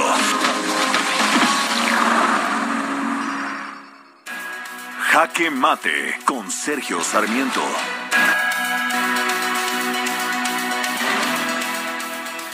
En México hemos desarrollado servicios civiles de carrera fundamentalmente y solo en dos instituciones, el Banco de México y la Secretaría de Hacienda por un lado y el Servicio Exterior Mexicano de la Secretaría de Relaciones Exteriores por el otro. ¿Qué hacemos en estos servicios civiles de carrera? Hemos preparado a profesionales, profesionales bien preparados, que se dedican a resolver problemas, que tienen los conocimientos de fondo para ser realmente útiles a la sociedad mexicana. Sin embargo, en, particularmente en el servicio diplomático, hemos visto desde siempre un desprecio a este servicio exterior mexicano que curiosamente sí es muy respetado a nivel internacional. Lo vimos sí en otros gobiernos, pero nunca, nunca como lo estamos viendo en este momento. Debe preocuparnos, por supuesto, que la embajadora de carrera que tenemos actualmente en Rusia, Norma Pensado, esté siendo reemplazada por Eduardo Villegas Mejías, quien hasta hace poco era coordinador de memoria histórica eh, con Beatriz Gutiérrez Müller, la esposa del presidente de la República. Eduardo Villegas, a quien conozco personalmente, me parece que es un hombre muy estudioso, un intelectual eh, a quien hay que apreciar en la capacidad que él tiene pero ciertamente está llegando a una de las legaciones más importantes del mundo en este momento para México, como es Rusia, sin tener absolutamente ninguna experiencia diplomática. Ya debemos dejar de mandar a funcionarios que ganan muy buenos sueldos, simple y sencillamente para pagarles su lealtad, para pagarles el hecho de que sean cercanos al presidente de la República. Los puestos públicos no deben ser botín de nadie. Yo soy Sergio Sarmiento y lo invito a reflexionar.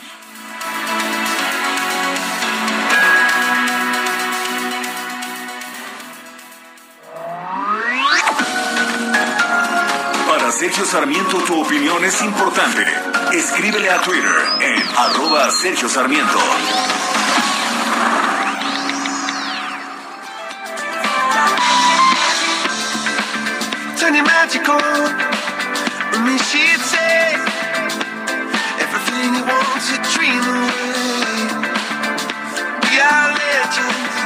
Every day. That's what she told me. ¿Cómo dije que dije? Oye, esto ya suena viernes, Ya suena la viernes, verdad. Yo, yo los veo muy relajados acá, sí. Apenas es miércoles. Sí, pero sí, mira, tienen cara de viernes y mira, están todos bailando. Bueno, eh, si alguien viera, si alguien viera lo que se hace en esta cabina cuando estamos transmitiendo, En bueno, esta sacrosanta cabina. eso es. Bueno, seguimos escuchando música de Coldplay. Esto se llama Adventure of a, Life, of a Lifetime, aventura de una vida. Estamos festejando el cumpleaños número 45 de Chris Martin, el cantante y compositor principal de esta agrupación británica Coldplay.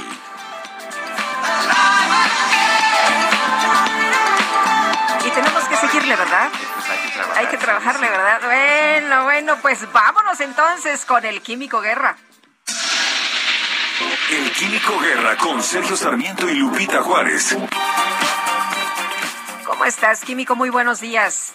Hola Sergio Lupita, muy buenos días. Estoy aquí en el Hotel eh, Four Seasons, donde en un momento más se va a iniciar una conferencia, eh, exposición muy importante sobre el reciclaje de plásticos, posiblemente la conferencia al respecto más importante que se haya organizado en México. Se llama Plastics Recycling LATAM, que eh, interviene para toda América Latina. Y fíjese que coincide esto con que el día de hoy terminan los trabajos iniciados antier, el lunes, en la Asamblea de las Naciones Unidas para el Medio Ambiente para lograr un tratado global para el manejo sano de los residuos plásticos. Eh, eh, el, el ministro noruego, por ejemplo, del Medio Ambiente declaró el lunes en la inauguración, el ministro Espen Barth Aide declaró que la contaminación por plásticos ha aumentado al punto de convertirse en una verdadera epidemia. ¿Verdad? Similar a lo que estamos viviendo ahorita eh, con el COVID, el plástico está convirtiéndose en una epidemia para el planeta. La directora ejecutiva de la UNEP, que es la Agencia de las Naciones Unidas para el Medio Ambiente, Inger Andersen, declaró, hay un enorme apoyo y hay eh, toda una corriente de pensamiento para resolver este problema de los plásticos, pero hemos caído, Sergio Lupita, en la falacia de culpar al plástico, ¿no? Eh, hay políticos que se llenan la boca diciendo, queremos un México sin plásticos, inclusive pintan eh, barbas y todo eso con esos eslogans. Hay grupos ambientalistas, radicalinsquis, ¿no? Que quieren prohibir los plásticos, ya se prohibieron las bolsas de plástico, están en contra de los plásticos de un solo uso. Y es culpar, fíjense, Sergio Lupita, culpar a un objeto de una contaminación generada por el ser humano. El objeto en sí no es el culpable. En México mueren alrededor de 25 mil jóvenes al año en accidentes automovilísticos. No vamos a eh, eliminar los coches, ¿no? de vez en cuando hay accidentes aéreos, mueren 200, 300 personas. No vamos a prohibir los aviones, ¿estamos de acuerdo? Bueno, lo mismo con los plásticos que son una parte importantísima de nuestra vida. Es más, en la pandemia actual, los plásticos de un solo uso, como son los cubrebocas, las cofias, las batas, los guantes, etcétera, pues han salvado millones de vidas, ¿no? Entonces, ¿qué es lo que tenemos que hacer con lo que se está viendo aquí en esta conferencia y que se vio en las Naciones Unidas? Es encontrar los mecanismos y las tecnologías para poder resolver el problema de los plásticos y básicamente se trata de que es un material muy noble porque se puede reciclar. El problema somos los humanos que lo estamos desechando y llega libremente y descontroladamente al medio ambiente causando esta contaminación. Existen tecnologías, la he comentado con ustedes varias veces, afortunadamente en México, empresas de gran eh, avance tecnológico y con mucha conciencia ambiental, como lo es Bimbo, por ejemplo, en todos los empaques están usando ya aditivos que son oxobiodegradables, no solamente oxodegradables, eso eh, produce microplásticos, sino los oxobiodegradables, que son eh, pues unos eh, mecanismos complejos de alta tecnología que tienen catalizadores de manganeso, por ejemplo, en las bolsas del pan, en las bolsas este, del supermercado, etcétera, que permiten programar su biodegradación en un tiempo determinado para que se incorporen en una forma sana al medio ambiente. Tenemos que eh, procurar el que todo se recicle, pero para reciclar, pues tenemos que acopiarlo, ¿no? Y si está tirado por ahí y llega eh, eh, a través de los ríos al mar, etcétera, es muy difícil recolectarlo una vez que está ya libre en el ambiente. Para eso estos aditivos permiten que se incorporen los plásticos en una forma sana sin generar microplásticos eh, que forma eh, se generan únicamente los componentes originales de los plásticos, lo que se llaman los oligómeros, ¿verdad? Como son los aldehídos, cetonas, los hidrocarburos que formaban la cadena plástica para que las bacterias se los puedan comer y entonces incorporarse como cualquier residuo en la naturaleza en una forma sana al medio ambiente. Así que, pues es importante, interesante conocer esto. Existe una organización civil en México extraordinaria que se llama ECOSE, que está apoyando esta conferencia en la que estoy actualmente, que ya recoge millones de toneladas de plástico en escuelas, por ejemplo, a través de un programa muy desarrollado que permite precisamente llevar el plástico hacia su reciclaje. Entonces, bueno, estamos con el problema, como decía la eh, directora de la Agencia de Protección del Medio Ambiente de Naciones Unidas, que se está convirtiendo en una epidemia, Efectivamente, pero afortunadamente en Sergio Lupita tenemos las alternativas y las soluciones para ello. Así que bueno, pues mañana les voy a comentar acerca de los resultados de esta conferencia, Sergio Lupita. Muy bien, muchas gracias, Químico. Al contrario, muy buenos días. Hasta luego. Son las ocho con treinta y ocho. El gobierno de la Ciudad de México informó que a través de una serie de acciones, la estrategia de seguridad está siendo fortalecida. Carlos Navarro, cuéntanos. Buenos días, Sergio y Lupita. Les saludo con gusto a ustedes y al auditorio y les comento que en la Ciudad de México la estrategia en materia de seguridad fue fortalecida a través de una serie de acciones. Ayer, la jefa de gobierno Claudia Sheinbaum señaló que se tomó esta decisión de manera coordinada con el Gabinete de Seguridad y Justicia. Escuchemos. Se tomó la decisión de fortalecer esta estrategia de presencia y de eh, órdenes de, de ejecutar estas órdenes de aprehensión que ya tiene la Fiscalía General de Justicia hacia generadores de violencia. Esto ya se hizo en un operativo muy importante en la alcaldía Cuauhtémoc. Eso no quiere decir que es un operativo y no hay presencia, continúa la presencia, pero fue muy importante este proceso que se realizó en la alcaldía Iztapalapa y se van a seguir desarrollando. Por su parte, el secretario de Seguridad Ciudadana de la Ciudad de México, Omar García Harfush, informó que la estrategia lleva por nombre Ciudad Segura, enfocada en mejorar las condiciones de paz y tranquilidad, proteger los derechos de la población, así como fortalecer la confianza y percepción de la ciudadanía sobre las instituciones de seguridad. Escuchemos.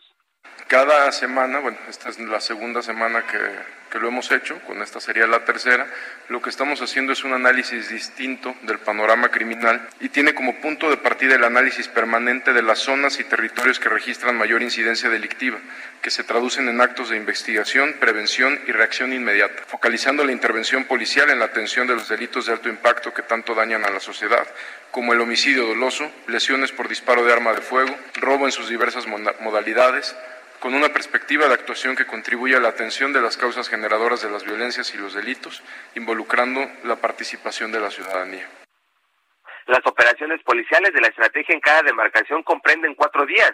En los primeros tres días intervienen elementos de la Subsecretaría de Inteligencia e Investigación Policial para realizar trabajo de campo y recopilación de información.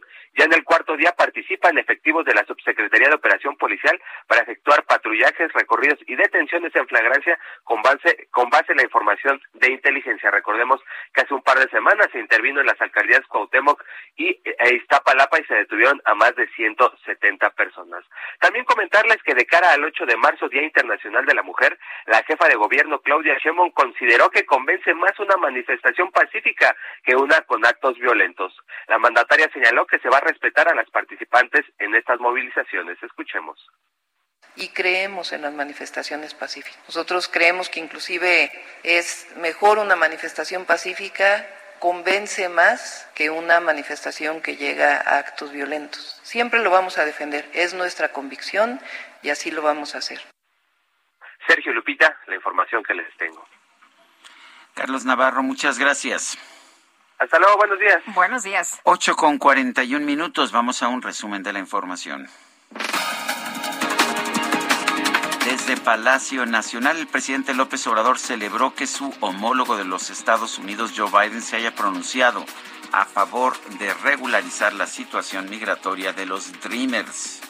El presidente Biden ayer habló de ese tema, volvió a ser el compromiso de la regularización de migrantes y nosotros estamos totalmente de acuerdo con esa postura. Inclusive, ojalá y se promueva pronto para que se cuente con el apoyo de los legisladores del Partido Demócrata y del Partido Republicano y nosotros poder saber como mexicanos quiénes ayudan, apoyan a nuestros paisanos y quienes son antimexicanos quienes este, están a favor de la xenofobia, del racismo, de la discriminación. Bueno, y por otra parte, el presidente López Obrador criticó al gobierno de la Unión Americana otra vez por otorgar financiamiento a organizaciones civiles que critican a su administración. Nosotros mantenemos nuestra protesta porque el gobierno de Estados Unidos de manera injerencista está destinando dinero a una supuesta asociación civil que en realidad es una organización política conservadora que tiene como único propósito atacarnos combatir a un gobierno legal y legítimamente constituido y combatirnos con mentiras, combatirnos con guerra sucia. Esa política de Estados Unidos, con todo respeto, es anacrónica y ofensiva para cualquier país. La titular de la Secretaría de Energía, Rocío Nal, informó que esta mañana participó en la vigésimo sexta reunión de la Organización de Países Exportadores de Petróleo, la OPEP, y sus aliados. Bueno, la empresa Meta Platforms, eh, matriz de Facebook, anunció que va a tomar medidas enérgicas contra la difusión de publicaciones y enlaces de organizaciones o medios respaldados por el gobierno de Rusia. Para toda la gente de Racing, de todo el mundo, ¿eh? Dice, siempre yo vengo a ver, nunca voy a faltar, que sigo a todas partes.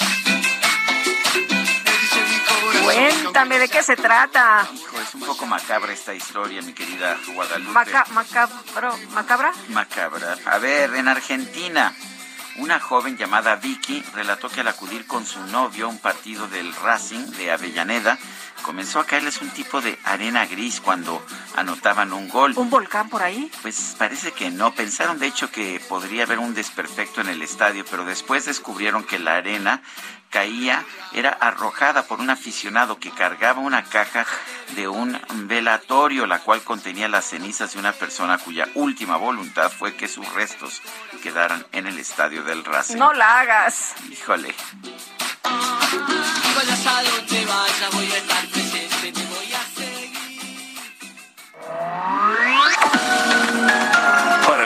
Juárez, tu opinión es importante. Escríbele a Twitter en arroba Lupita Juárez H.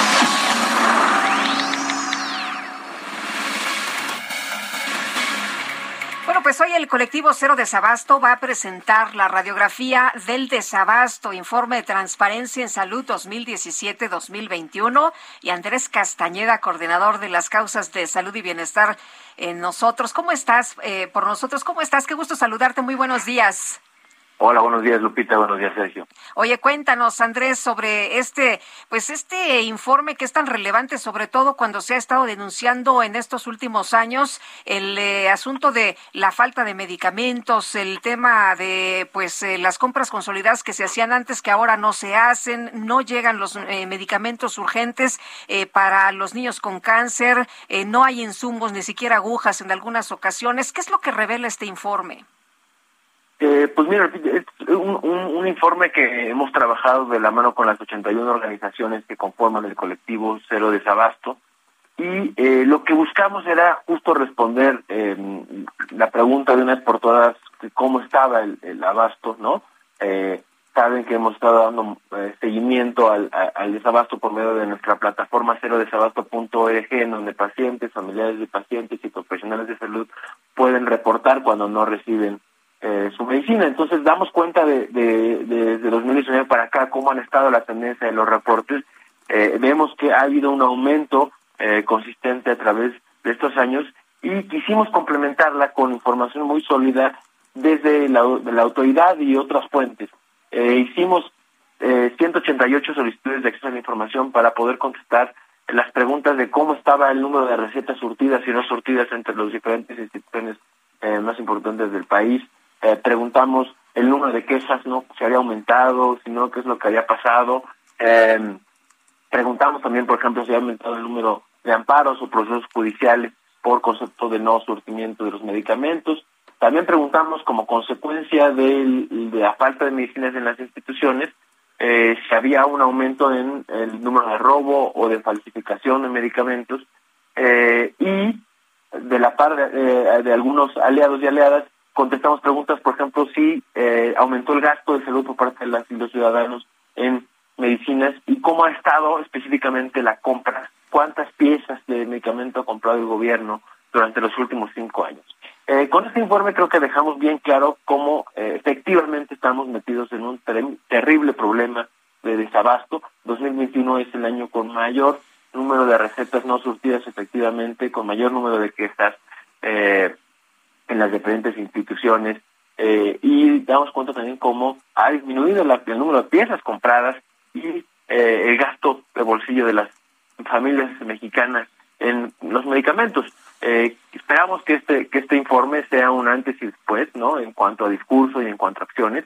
Ya no, no hay duda de que el desabasto está peor que nunca y lo que buscamos es que ahora, bueno, ¿cuáles son las siguientes acciones para en serio resolver este problema? ¿no? Eh, Andrés, cuéntanos exactamente qué medicinas están faltando. Se nos ha dicho mucho de, de las medicinas oncológicas, pediátricas, pero hay otras también, ¿no?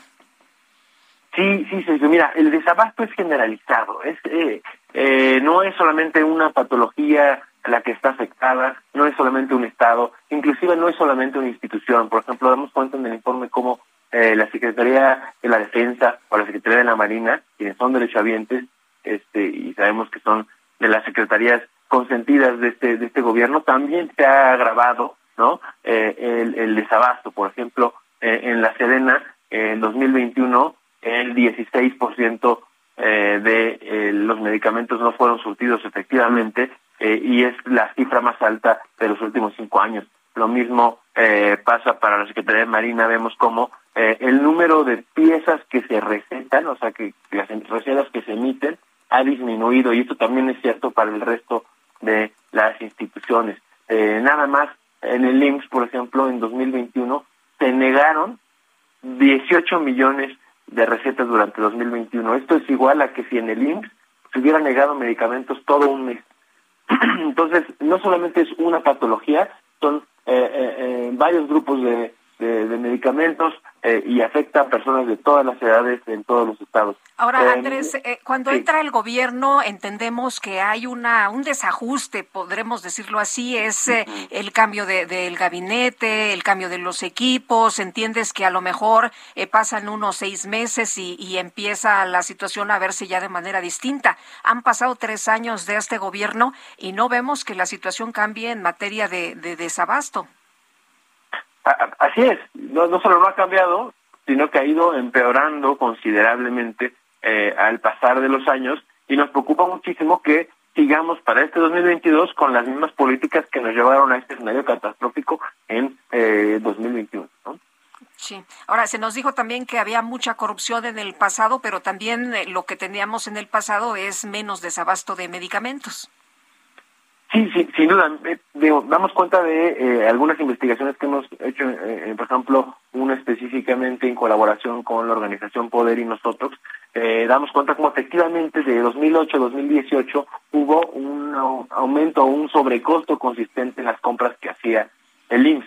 Pero eh, este, este es un falso dilema, ¿no? La corrupción del pasado no justifica la violación sistemática a los derechos, al derecho a la salud en el presente. Creo que eso eh, nos tiene que quedar bien claro a todos y a todas.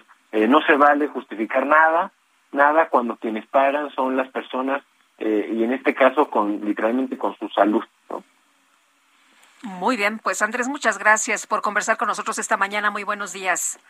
No, muchísimas gracias. Este, les invitamos a consultar el informe en cerodesabasto.org a partir de las 10 de la mañana y eh, si tienen algún reporte de desabasto, ya sea siendo profesionales de salud, pacientes, familiares, por favor ayúdenos también a dejárnoslo ahí en cerodesabasto.org. Muchas gracias, bonito día. Igualmente, Andrés, muy buenos días también para ti. El diputado Temístocles Villanueva de Morena, en el Congreso de la Ciudad de México, ha presentado una solicitud ante la Comisión de Administración Pública para que la alcaldesa de Cuauhtémoc, Sandra Cuevas, sea llamada a comparecer ante el Congreso de la Ciudad de México. Esto por presuntamente lanzar pelotas con billetes de 500 pesos. Hay fotografías que la muestran haciendo esto. Ella dice que pues que no es cierto.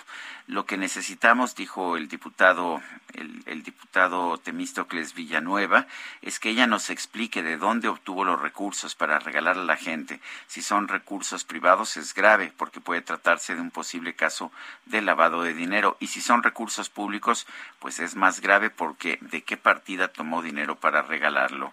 Eh, vale la pena eh, señalar que pues esto ocurrió en un evento público en el que participaba la alcaldesa Sandra Cuevas tiró unos pues unas unas pelotas eh, pero resulta que o todas o algunas tenían pegado un billete de 500 pesos. Oye, y está el video y dice que no. ella dice que no efectivamente ella ha dicho lo ha negado Pues sí, eh, qué bueno que, que la llamen y que le pidan cuentas, eh, qué es lo que está pasando, qué está haciendo, de dónde salió la lana. Y vámonos ahora con Israel Lorenzana. Israel, ¿qué tal? Muy buenos días. Sergio Lupita, muchísimas gracias. Un gusto saludarles esta mañana.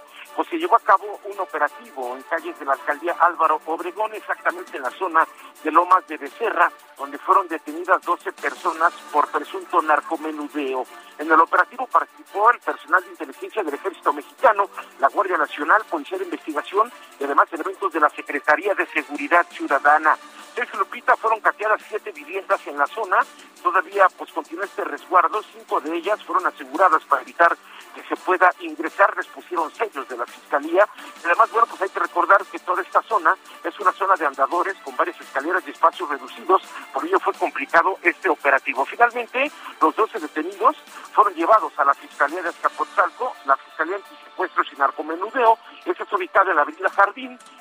a determinar su situación jurídica. Pues Sergio Lupita, 12 detenidos, se les relaciona con una célula delictiva de los Canchola. Es la información que yo les tengo. Muy bien, Israel, muchas gracias. Buenos días. Hasta luego. Hasta luego. Le recuerdo nuestro número para que nos mande mensajes que pueden ser de voz o mensajes de texto a través de WhatsApp. El número es el 55 20 10 96 47. Repito, 55 20 10 96 47. Vamos a una pausa y regresamos.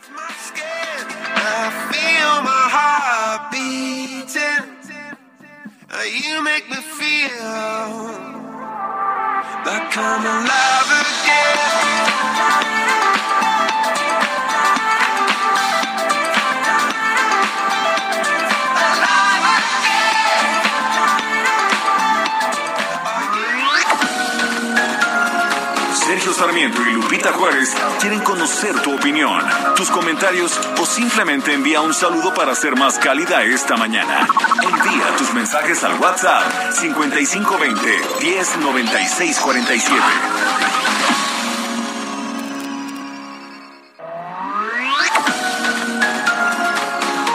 Continuamos con Sergio Sarmiento y Lupita Juárez por El Heraldo Radio.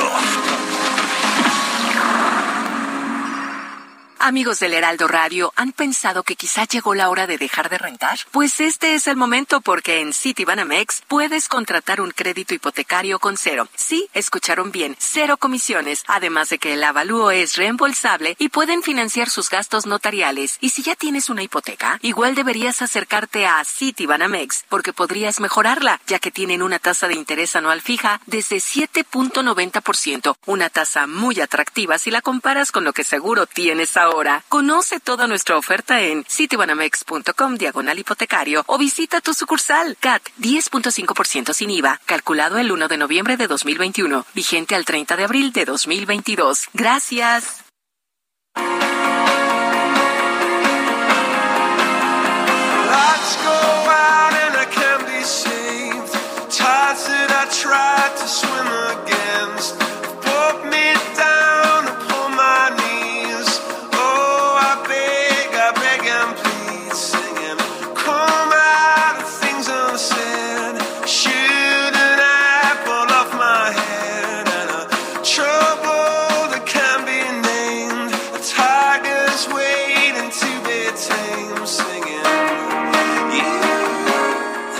Escuchando música de Coldplay. Esto se llama Clocks, relojes. Hoy es cumpleaños de Chris Martin, compositor y cantante de esta agrupación.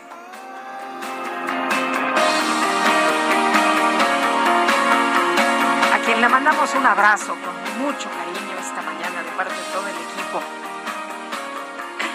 No, bueno, se ríen como, como, como si lo tuviéramos aquí enfrente. Qué barbaridad, verles las caritas aquí. Bueno, vámonos a los mensajes. Nos dice eh, Horacio N. Buenos días, Dúo Dinámico. Felicidades por siempre difundir la noticia como se debe. Hablando de recetas médicas, el gobierno debería autorizar y promover el uso de recetas electrónicas. Muchos pacientes necesitan tener esto a mano para comprar medicamentos controlados y antibióticos. Por ejemplo, saludos. Pues sí, sería una buena eh, iniciativa. Pero mire usted, así se vaya muriendo, tiene que ir a pedir su incapacidad. No lo puede hacer de manera electrónica. Me imagino que con las recetas mucho menos. Bueno, es lo que es la burocracia, ¿verdad?, que hemos creado. Dice otra persona, hemos intentado comunicarnos a la Embajada de Ucrania en México para ofrecer ayuda, aunque sea poca. Somos una familia común, el teléfono no funciona y la página web tampoco. Bueno, ahí estabas mencionando antes de entrar al aire que había una versión como en Ah, son sí. cubano, ¿verdad? En son cubano de esta, de Clocks de Coldplay. Ahí está, ¿no? Ah, Es Buenavista Social Club y Coldplay.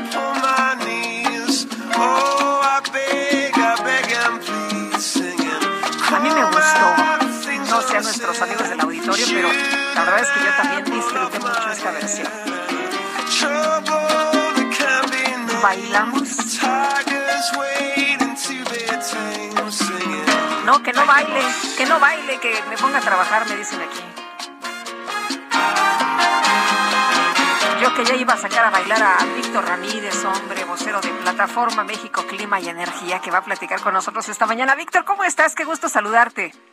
Hola Lupita, bien, bien, gracias. No me ofrezco bailar porque tengo dos pies izquierdos, pero a tus órdenes.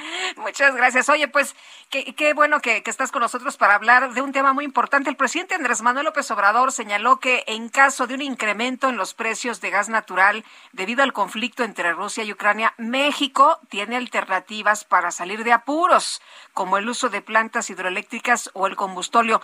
Víctor, debemos estar tranquilos, no va a pasar nada en México, no nos vamos a ver afectados, aunque suba el precio del barril de petróleo, aunque eh, esté en, eh, pues en niveles eh, no vistos desde 2013, no vamos a tener complicaciones por el gas. Cuéntanos cómo ves tú el panorama. ¿Es cierto lo que dice el presidente? Yo creo que es hasta innecesario un poco lo que dice el presidente. Me, me explico. Lo, lo primero es que el, el mercado de gas y el mercado de petróleo no van necesariamente ligados. Entonces, no porque incremente el costo del petróleo, necesariamente incrementar el costo del gas. Ahora, ¿qué es lo que está sucediendo? Sí se viene una eh, crisis, digámoslo así, por eh, la falta de, de gas ruso en Europa y esto es porque más o menos el 40% del gas que se consume en Europa para generar energía eléctrica proviene de Rusia.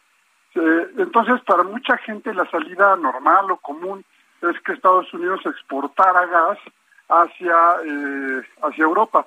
Sin embargo, hay que decir que desde diciembre ya se exporta, digamos que una parte del gas eh, de tejano hacia Europa, pero no se puede exportar mucho más porque hay limitaciones de infraestructura. O sea, necesitas licuar, necesitas los barcos para llevar el gas y la realidad es que en este momento no se cuenta con ni con plantas de licuefacción ni con eh, barcos suficientes para llevar más gas, entonces eh, digamos que el mercado se mantiene como está y no se vislumbra en el corto plazo algún incremento del, del costo del gas o indisponibilidad, al menos por razones bélicas. No sé si vaya a haber alguna tormenta como la del año pasado o así, pero eh, por razones de la guerra no se ven conflictos por el incremento del costo del gas. Eh, de hecho, en, Norteamérica todavía estábamos viendo gas de cuatro, cuatro y pico, no menos de cinco dólares eh, por uh, unidad termal uh, británica, pero en Europa se han disparado, ¿no? Los precios del gas. Es correcto, pues eh, finalmente es un mercado que se rige por oferta y demanda. Hay una baja en la en la oferta por por la por el conflicto bélico en Europa, pero insisto están eh, digamos que, digamos así que un poco desconectados el mercado de gas americano del mercado del gas europeo y por lo tanto es difícil que veamos un incremento en los costos de, del energético, al menos en América en los próximos eh, semanas, meses. Este, hay que decir que sí se está desarrollando infraestructura para exportar gas norteamericano a Europa, pero eso se va a tardar años. No, no, no, no es algo que veamos en este año, por lo menos, ¿no?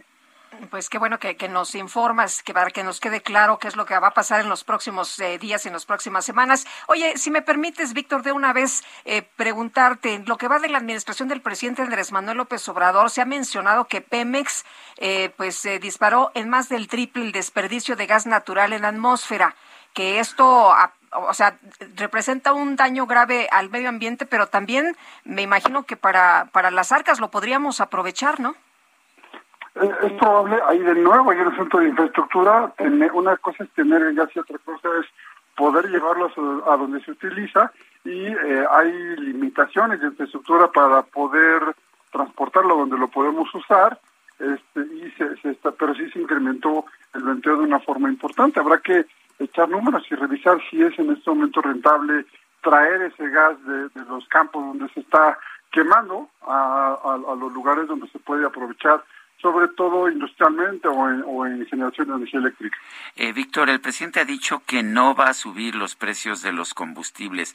¿Es bueno esto o nos puede generar problemas fiscales y financieros?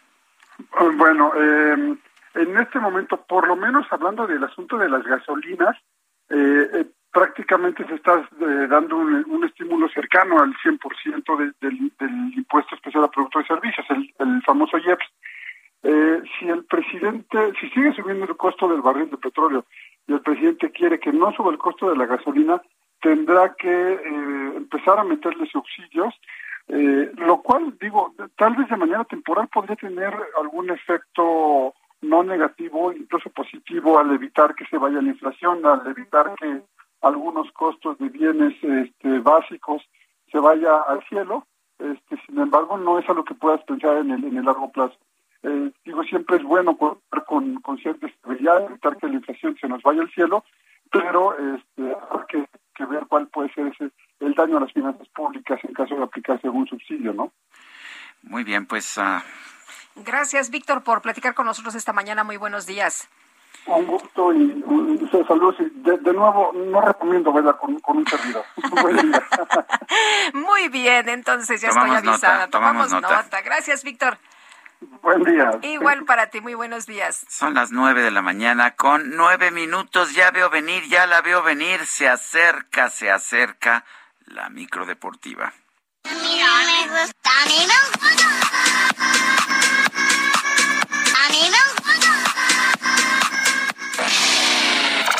La micro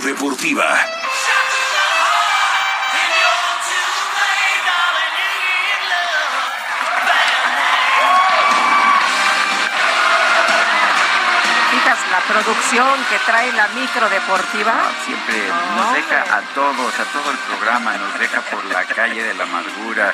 ¿Cómo estás, Julio Romero? Muy bien, Sergio Lupita. ¿Cómo, cómo es que a ti sí te alcanza para pagar buena producción y nosotros no podemos Eh, cubrirla? Pues hay que espiar, hay que espiar al cacharpo. Ya ven que la semana pasada la agarramos infraganti con la novia. Ah, sí. Le tuvimos Lo- que estás quitar, extorsionando Le tuvimos que no quitar las cobra. propinas y entonces se está reivindicando. Se está Te reivindicando. pasaste.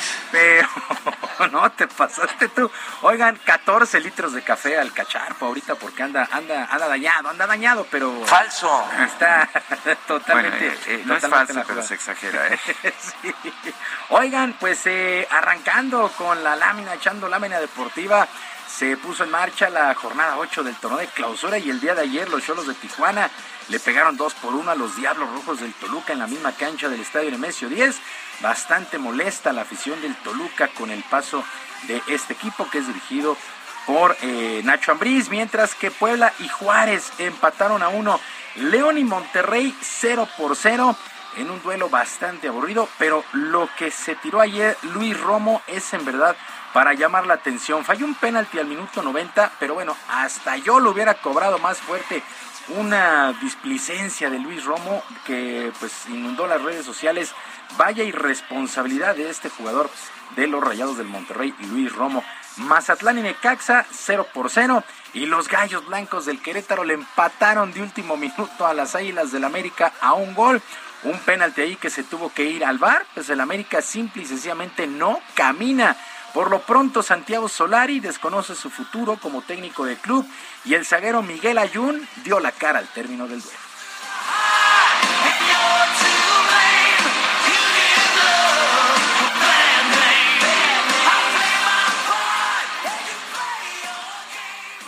El plantel que hay es de muchísima calidad. Entonces, no, no hay que buscar tampoco culpables porque al final, te digo, todos, todos repartimos en alguna proporción la responsabilidad de que, de que la situación del equipo sea esta. Nadie se puede esconder de, de lo que estamos viviendo y nadie se tiene que esconder porque tenemos que tener la personalidad para sacar esto adelante. Las palabras de Miguel Ayun al término de este duelo. El América, pues en los últimos lugares de la tabla general. Para el día de hoy, cuatro duelos más. A las 7 de la noche, el Atlas, el actual campeón, estará enfrentando a los Tuzos del Pachuca. Y en lo que promete ser un buen duelo, los Tigres de la U de Nuevo León contra la máquina celeste de Cruz Azul. Para las 9, San Luis estará enfrentando a las Chivas. Y allá en la comarca, el Santos Laguna contra los Pumas de la Universidad. Estamos llegando prácticamente a la mitad del presente torneo de clausura con la Franja del Puebla momentáneamente como líder general de la competencia. Pues así las cosas con el balompié nacional. En una que es, eh, pues la verdad es una muy, pero muy, muy mala noticia, la temporada 2022 del béisbol de las grandes ligas no arrancará Esa el sí próximo dolió. 31 de marzo, luego del fracaso en las negociaciones para un nuevo contrato laboral. En una conferencia de prensa, el comisionado Rob Manfred confirmó que se esperaba que se arrancara la campaña en tiempo y forma, pero las dos primeras semanas de campaña han quedado oficialmente canceladas. No se posponen, quedan canceladas, así es que se recorta el calendario si es que llegan a un acuerdo. Luego del noveno día de negociaciones allá en Florida, pues no se ha podido llegar a un acuerdo, ya que el sindicato de jugadores sigue peleando el aumento al salario mínimo, la expansión de los playoffs y la distribución de los ingresos totales entre otras cosas. Desde 1995 no había una cancelación de juegos por una huelga. La verdad es que pues ya andábamos frotándonos las manos para el 31 de marzo, pero pues no, ah, será hasta abril y eso, insisto, si llegan a un acuerdo. Están un tanto empantanadas estas negociaciones. Mientras tanto, aquí en el béisbol de nuestro país, los Diablos Rojos del México anunciaron la firma de otro de sus jóvenes talentos para buscar un lugar en las grandes ligas. El caso del catcher Miguel Ojeda Jr., que ha sido contratado por los Rangers de Texas. El joven de apenas 21 años, hijo de uno de los grandes ídolos escarlatas, sabe que debe trabajar muy duro para llegar al primer equipo.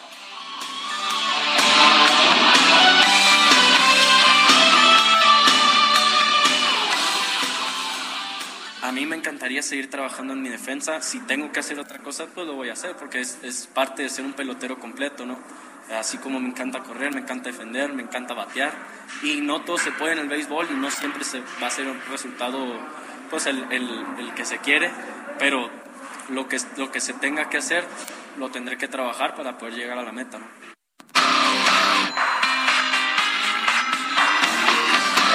Felicidades, felicidades a Miguel Ojeda y a su hijo, ya está pues en el camino a grandes ligas. Como sus compañeros firmados antes de los diálogos, también irá a la República Dominicana para trabajar en el campamento de su nuevo equipo. Y a través de un comunicado, la Federación Mexicana de Tenis anunció que la serie de Copa Davis, que sostendrían el 4 y 5 de marzo contra su similar de Bielorrusia, ha quedado cancelada por órdenes de la Federación Internacional que por cierto condena el apoyo de este país a la invasión de Rusia a Ucrania.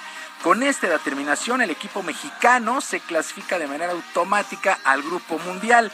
La serie se jugaría en el eh, Club Chapultepec, ahí en el Estadio Rafael Pelón Osuna, y México pues no pertenecía al Grupo Mundial desde hace 25 años. En 1997 fue la última vez que México integró el Grupo Mundial y ahora pues va eh, pues automático, de manera automática gana, gana su serie. Bueno, Muy chiquito el del Club Chapultepec, ¿no? de mucha tradición, Sí, de se mucha, jugó mucha la, tradición. la Copa de Sí. muchos años. Sí, y si no me equivoco, ahí arrancó el abierto mexicano, ¿no? Hace también una buena cantidad de años. Bueno, y a final de cuentas, la tenista ucraniana Elines Vitolina sí decidió jugar el abierto de Monterrey y en su primer duelo se impuso con parciales de 6-2 y 6-1 a la rusa Anastasia Potapova.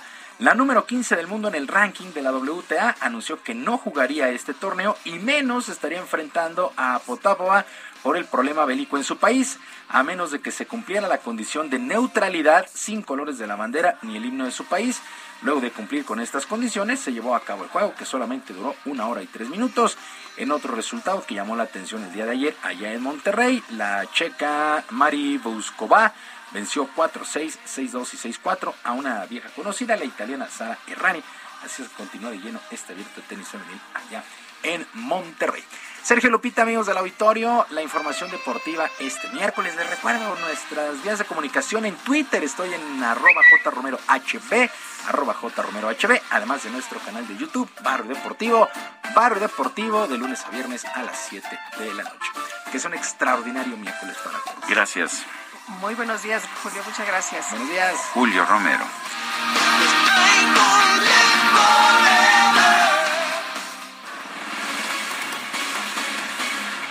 Nuestro compañero Jorge Almaquio realizó un recorrido por el mercado de la Nueva Viga en donde encontró el pescado y el marisco con un aumento pues considerable y vamos eh, a escuchar la información de Jorge Jorge Almaquio. Buenos días, adelante. ¿Qué tal, Lupita, Sergio, amigos? Así es, caro, caro y escaso están los pescados y mariscos en el mercado de la Nueva Viga con precios que se incrementaron hasta el 100%. En un recorrido realizado, eh, los locatarios señalaron al Heraldo Media Group que las malas condiciones climáticas, entre otros factores, perjudican la producción de las especies marinas, lo que provoca también el aumento de precio previo a la cuaresma. Jaime Rodríguez, el locatario, aseguró que en 45 años que lleva trabajando en este, en este ramo, pues no había visto tal encarecimiento de los productos y aunque esperan un aumento de las ventas después de dos años de pandemia, pues no, no está claro este panorama. Así lo comentó, escuchemos. Es que el producto está muy carísimo ahorita, entonces esa es otra otra diferencia que, que está escaso el producto y está caro y va a estar muy muy difícil por la escasez del producto. O sea que aquí es la ley de la oferta y la demanda. Entre más más producto hay, más barato está y entre menos producto hay, se encarece todo el producto y es a nivel de todo. Adrián Osuna, del local A20, indicó que otro de los elementos que provocan el encarecimiento es sacar masivamente el producto para su venta antes de la época de veda. Comentó que los compañeros, la gente, los pescadores, eh, pues sacan este producto para venderlo, para no tener pérdidas, pero bueno, ya no se desarrolla bien la- las especies, el camarón, por ejemplo, y lógicamente después ya no hay, hay escasez y esto le da eh, mayor eh, situación para que se encarezcan los productos. Roberto Ortega, del local 26, aseguró que en las playas como la de Nayarit, pues se ha sentido frío, lo que provoca que el camarón y el pescado se escondan ante las bajas temperaturas. Algunos peces que encontramos, Sergio Lupita, amigos, en el mercado de la Viga, se encuentra, entre otros, la sierra que tiene un costo normal de 40 a 50 pesos, pero en estos momentos se está vendiendo hasta en 120, más del 100%. Y bueno, pues el kilo de camarón tiene varios precios, entre los 170 y 265 pesos el kilo. El, el salmón está en cerca de los 400 pesos.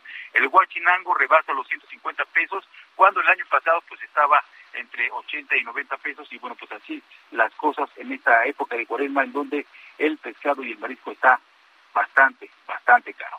Sergio Lupita, amigos, el reporte que les tengo. Muchas gracias, Jorge. Muy buenos días. Buen día, hasta luego. Hasta luego, pues me voy a quedar con las ganas de una tostadita de camarón, está recaro. Sí, pues eso parece.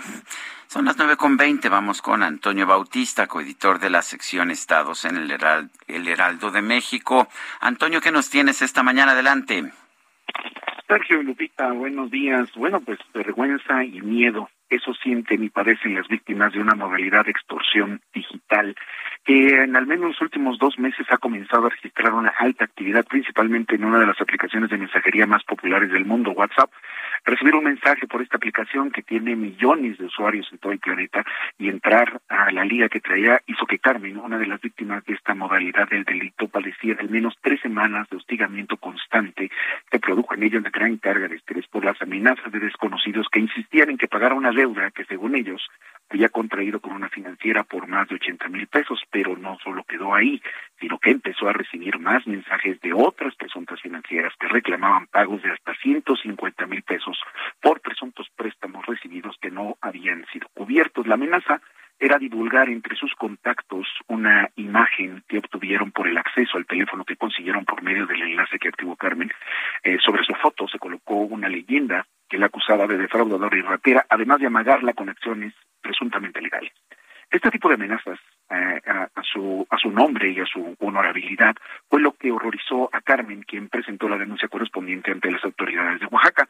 En las últimas dos semanas en dicha entidad se han atendido más de 500 denuncias de este tipo de extorsiones.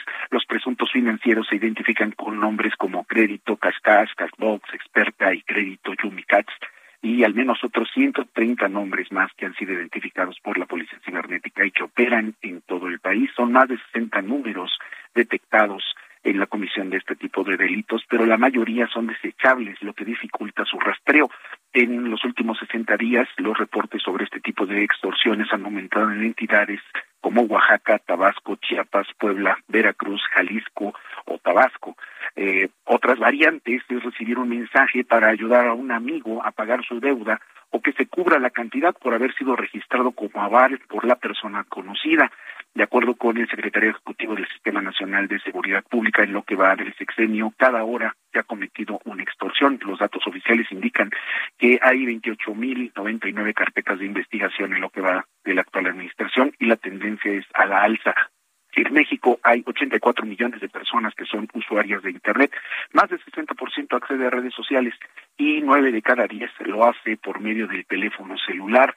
Paloma Sisman, quien es gerente de políticas públicas para América Latina de WhatsApp, pues recomienda que para evitar el robo de la cuenta de esta aplicación se active la verificación de dos pasos y esto garantiza pues la privacidad de eh, para los usuarios.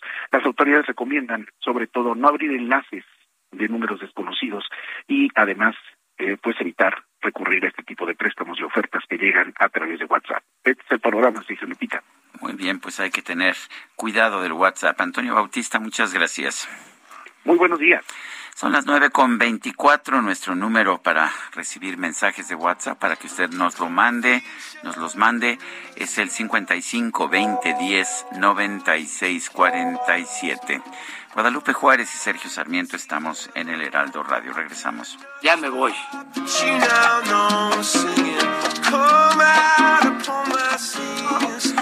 Todavía no, dicho Kiki.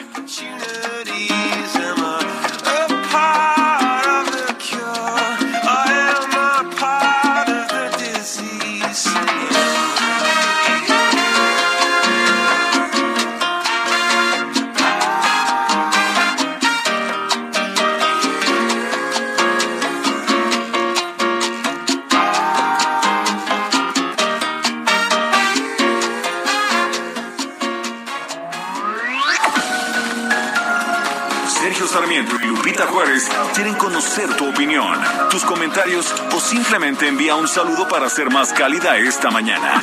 Envía tus mensajes al WhatsApp 5520 109647.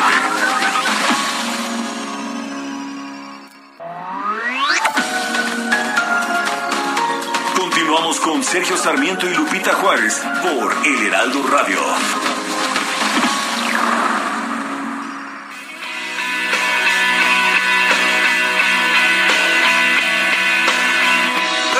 The stars, look how they shine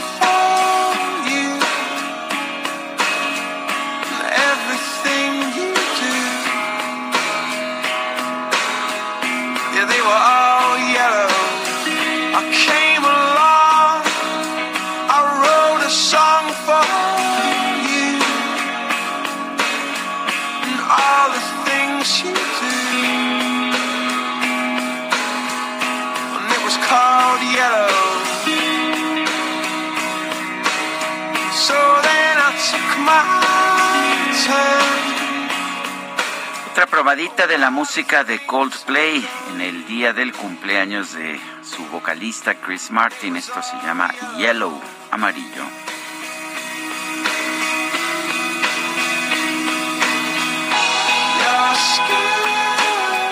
Vámonos a los mensajes. Y nos dice Jorge Silva, buenos días, los saludo desde Guadalajara. La incapacidad de este gobierno para poner orden en el país que lo tiene sumido en la desgracia. Resulta que si no hay chofer, no hay delito que perseguir porque el camión iba solo. Ahora que si no hay cuerpos, no hay delito porque no hay oxisos. Aunque les presenten video y les entreguen fotos, es un montaje. ¿A dónde vamos a parar, como diría Marco Antonio Solís? Soy Moisés Ilú, nos dice otra persona, los felicito por su gran programa informativo. No está mala idea de las recetas electrónicas, se puede implementar con una liga de seguridad, así como con, así como Ay, perdón, el Salud. XML en las facturas y por sistema las farmacias podrían verificar si la receta ya fue surtida. Pues sí, nosotros estamos totalmente de acuerdo. El asunto es la burocracia, ¿no? Incluso le decíamos a usted hace unos momentos, aunque usted esté muy enfermo, aunque es más, aunque tenga COVID, tiene usted que presentarse de manera este Personal. personal, para pedir su incapacidad, lo que podría funcionar pues tan sencillo como hacerlo en línea, pero bueno. Eh, nos dice otra persona, muy buenos días, Sergio Lupita, no, ten- tengo 11 meses de que no me surten un medicamento para la próstata y es tamsulosina, es lo que nos dice Mario Balcázar. Eh, pues sí, hay una eh, situación muy grave de, de, de falta de medicamentos en todas, en, escasez en- sí, impresionante. en todos los padecimientos, ¿eh? Son las nueve con treinta y tres. Vamos con Mónica Reyes. Nos tiene información. Adelante, Mónica. Gracias, buenos días, Sergio Sarmiento, Lupita Juárez, amigos. Si tienen una solución sobre algún tema respecto a la economía en México, es momento de darla a conocer. El Premio de Economía Citibanamex 2021 está aquí con su edición del 70 aniversario. Participen y ganen hasta 500 mil pesos en premios. Consulten las bases en citibanamex.com, diagonal Premio Economía. Solo recuerden que tienen hasta el 18 de marzo para inscribirse. Participen y no se pierdan esta oportunidad con Citibanamex. Consulta términos y condiciones en citibanamex.com, diagonal Premio Economía. Regresamos con ustedes, Sergio y Lupita. Buen día. Buen día. Buen día, Mónica Reyes. Mónica. El Instituto Mexicano para la Competitividad presentó un estudio que se titula Estados con lupa de género, que revela las condiciones laborales para las mujeres. Las condiciones laborales eran malas y luego nos llegó esta pandemia y esto se volvió peor. Pero vamos a platicar con Fátima Macella, es directora de la Sociedad Incluyente del Instituto Mexicano para la Competitividad. Fátima, muchas gracias por platicar con nosotros esta mañana. Muy buenos días. Pues preguntarte sobre qué es lo que nos dice este eh, informe, este estudio, Estados con lupa de género, y qué es lo que revela. Pues sí, muchas gracias, Sergio Lupita, por la invitación. Pues realmente esta, esta, eh, esta medición nos dice cómo pues 30 de las 32 entidades prácticamente reprueban para ofrecer condiciones laborales óptimas para las mujeres. Prácticamente todas las entidades tienen barreras que frenan la entrada de las mujeres al mercado laboral y una vez que llegan al mercado laboral, pues es muy fácil, digamos, que ellas terminen optando por salirse porque las condiciones de los empleos no son de alta calidad y es difícil crecer hacia puestos de toma de decisiones. Y realmente, pues esto es una invitación para que eh, pues se analicen las fortalezas y debilidades que tiene cada entidad y que realmente la agenda de igualdad de género en cada estado pues busque, digamos, disminuir estas debilidades para ofrecer mejores oportunidades laborales para las mujeres. Eh, ¿qué, qué, cómo, ¿Cómo se puede cambiar esto? ¿Que ¿Hay alguna forma de cambiarlo? Pues mira, eh, realmente eh, yo creo que una de las grandes, grandísimas barreras que enfrentamos en, en, México las mujeres es la gran cantidad de trabajo no remunerado que, que, que ejecutamos. Pero no es lo mismo una capitalina que solamente trabaja 64% más horas que un hombre que una chapaneca que trabaja más de 80%, 80% más horas que un chapaneco. Entonces, eh, lo que lo que vemos es que hay verdaderas eh, diferencias al interior de los estados y creemos que los gobiernos estatales pues, pueden ser catalizadores de cambios en las dinámicas sociales, en las dinámicas económicas que permitan que más mujeres puedan eh, obtener autonomía económica. Les pongo un ejemplo. Los estados hoy podrían hacer directorios de aquellas empresas o centros de trabajo locales que están certificados con la norma 025, que son los que ofrecen condiciones laborales un poco más flexibles, que buscan que los entornos sean seguros para las mujeres. El problema es que, eh, pues hoy eh, son muy pocos estos centros y tienen, y digamos que tener esta, esta certificación pues tiene poco valor social, ¿no? Entonces los gobiernos podrían tener un directorio y, y darle como mucho más reflectores a quienes están certificados para prácticamente anunciar eh, que en esos centros pues eh, eh, están buscando un talento pues mucho más diverso y que, y que tiene las condiciones que necesitan las mujeres para poder acceder a mejores empleos entre ellos que estén en la formalidad. Dar incentivos a las empresas que tengan esta NOM. Pues sí, eh, uno de los incentivos, digamos, de bajo costo para, para el gobierno sería visibilizarlos. Y, y otra manera sería también, ¿sabes qué? Presumir a los gobiernos locales que están haciendo, que están dando pasos en este sentido. Déjenme les pongo un ejemplo. Nuevo León y Quintana Roo son dos entidades que ofrecen un permiso de paternidad para los trabajadores del Estado de 60 días. Es muy parecido, es un mes menos que lo que se obtiene por licencia de maternidad. Y esto lo están haciendo los gobiernos. Poca son pocos los actores que saben de este tipo de casos porque digamos que no se visibilizan. Entonces, hay que hay que presumir este tipo de prácticas y hay que y hay que darle pues más reflectores en, eh, pues en, las páginas de gobierno, en, en, incluso en la publicidad del Estado, que pueda permitir inspirar a otros empleadores, porque sí se puede ofrecer mejores condiciones para, para las mujeres y para sus familias. Muy bien, pues Fátima, muchas gracias por platicar con nosotros esta mañana. Buen día. Buen día, un gusto platicar con ustedes. Hasta luego. Bueno, y esta, esta mañana los mercados están subiendo, sorprendentemente están subiendo después de haber tenido caídas muy fuertes en los días anteriores por el conflicto de Ucrania. La bolsa mexicana sube 0.4%, mientras que allá en los Estados Unidos eh, sube el Dow Jones 1.29%, Standard Poor's 1.22%, el Nasdaq 0.69%. En el mercado cambiario, el peso se ubica esta mañana en 21 pesos con 31 centavos en ventanillas bancarias, mientras que en el mercado al mayoreo está perdiendo 11 centavos y ubica en 20 pesos con 76 centavos. Y tenemos información, por supuesto, de lo que sucede en el país. Vamos a hacer un recorrido y empezamos con Daniela García allá en Nuevo León. Muy buenos días, Sergio Lupita, para informar desde Nuevo León que el colectivo Fuerzas Unidas por Nuestros Desaparecidos, también conocido como FUNDEN, presentó su plataforma Huellas de Vida, búsquedas de personas desaparecidas en Nuevo León, que documentará la información relacionada a personas desaparecidas, personas localizadas pero sin identificar y objetos personales encontrados en fosas clandestinas. Se trata de la primera etapa de dicha plataforma que se realizó en colaboración con el American Jewish World Service y el Centro Público de Investigación en Ciencias de Información Geoespacial. FUNDEN detalló que la intención es que estos datos puedan ser consultados y analizados de manera pública, identificar patrones o coincidencias que puedan ayudar a la búsqueda de personas desaparecidas. El proyecto consta de dos etapas, el desarrollo y la implementación, y tiene un modelo dinámico que permitirá continuar actualizando permanentemente los datos. Señalaron que la idea de esta plataforma nació a raíz de la búsqueda en campo que comenzaron en octubre desde 2015. Señalaron que, por ejemplo, en una de las búsquedas del colectivo, una madre pudo reconocer un cinturón que pertenecía a su hijo, otra reconoció unos tenis y gracias a esto los dos hijos fueron localizados y se pudo confirmar por ADN su identidad. Es lo que tenemos esta mañana.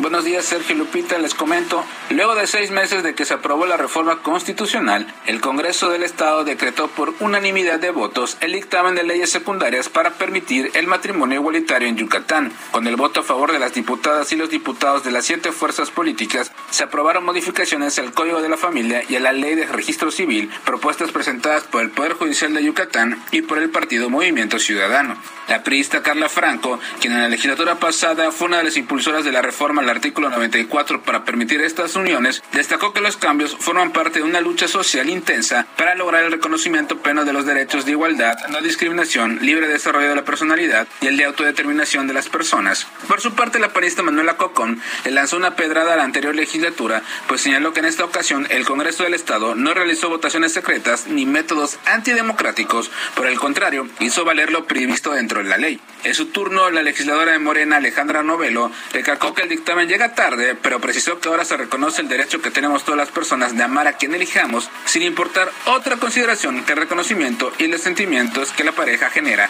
Esta es la información que tenemos desde Yucatán. Buenos días, Sergio y Lupita. Para informarles que la volcadura de la unidad de pasajeros del transporte público que cayó de un puente vehicular a los carriles centrales de Periférico Norte a la altura de Tlalnepantla dejó un saldo de seis personas heridas, tres de ellas de gravedad que fueron atendidas por personal de la Unidad Fénix de Protección Civil del municipio. El ayuntamiento informó que tres de los seis lesionados fueron trasladados a la unidad de traumatología del IMSS de Lomas Verdes, entre los que se encuentran una mujer de aproximadamente 25 años con dos meses de gestación y un hombre de 40 años de edad. Una cuarta persona herida fue trasladada a otro hospital privado de la zona. Previamente en el lugar fueron atendidos dos lesionados. Tres sufrieron crisis nerviosa, entre los que se encontraban dos menores de edad, así como el chofer que manejaba la unidad de transporte público, quien fue detenido. Los hechos ocurrieron cuando la camioneta de pasajeros que circulaba a la altura del puente vehicular entre Avenida Sor Juana Inés de la Cruz y Avenida de los Maestros cayó hacia los carriles centrales del periférico con dirección a Querétaro. Hasta aquí mi reporte. Buenos días. Son las nueve con cuarenta y dos minutos. Cinco músicos de la banda San Juan Bautista, una banda de música popular mexicana, fallecieron en un accidente de tránsito en el municipio de Tarimoro, en Guanajuato. El uh, autobús oficial que utilizaban aparentemente se quedó sin frenos y chocó contra un vehículo particular. Se impactó también contra una vivienda. Además de los cinco miembros de esta banda, eh, seis personas resultaron con lesiones y requirieron atención hospitalaria y bueno, pues fallecieron ahí Jaime el vocalista, Federico Eduardo Mandujano, Juventino N y otra persona más, es lo que informó la Fiscalía General de Guanajuato. Y tenemos información en circuito interior, por allá se encuentra nuestro compañero Israel Lorenzana. Israel, ¿qué pasa? Cuéntanos. Sergio Lupita, muchísimas gracias. Pues ahora la información corresponde al circuito interior, esto procedentes de la raza y con dirección hacia Marina Nacional. A esta hora de la mañana ya se presenta una circulación aceptable. Algunos asentamientos en carriles centrales, pero nada para abandonar esta importante vía. Para nuestros amigos van con dirección también hacia la zona de Benjamín Franklin, hacia Avenida Revolución. Hay que, por supuesto, anticipar su paso por buenos minutos, por varios minutos. Si requieren alguna alternativa, el eje 3 Norte puede ser una buena opción, tomándolo desde la calzada Vallejo. El sentido puesto a través del circuito sin ningún problema a buena velocidad, esto con dirección hacia la zona de la calzada de Guadalupe o la calzada de los misterios. Sergio Lupita, la información que les tengo. Israel, muchas gracias. Buenos días. Hasta luego. Hasta luego. Son las nueve de la mañana con 44 minutos. En su conferencia de prensa de esta mañana, el presidente López Obrador reiteró que está en contra de enjuiciar a sus antecesores. Sin embargo, acusó al expresidente Felipe Calderón de declarar la guerra al narcotráfico y de robarse las elecciones presidenciales de 2006. Y eso lo sabe Felipe Calderón, que se robó la elección presidencial y se afectó a todo un pueblo. Y hay pruebas suficientes. Y luego esto, entrando, entrando, en el 2006, voló con el Estado Mayor y con los mandos del ejército a Uruapan, vestido de militar. Fue a declarar la guerra. Y todo lo que produjo esa decisión. Pero al mismo tiempo, su secretario de Seguridad, García Luna, y no ha querido dar una explicación sobre este asunto. Primero fue Felipe Calderón y luego fue Peña Nieto, ¿no? De Peña Nieto Ya no. pasó tiempo, ¿no? Sí, ya pasó tiempo, ya. Pero de Peña Nieto no dice nada el presidente. Bueno, luego de la Suprema Corte de Justicia invalidó el eh, delito que invalidó el delito de ultrajes a la autoridad en Veracruz, el presidente López Obrador aseguró que debe priorizarse el respeto a las libertades. La verdad hay que este, poner por encima siempre las libertades. Y eh, el respeto a la autoridad pues eh, se gana. Cuando no se respeta a una autoridad, se le insulta, se cometen excesos. El que lo hace se descalifica. Yo por eso no contesto ni insulto. Imagínense que yo esté este, eh, denunciando por ultrajes a la autoridad. El Congreso de Yucatán aprobó por unanimidad distintos cambios a la ley de registro civil y al código a la familia estatal para reconocer el matrimonio entre personas del mismo sexo.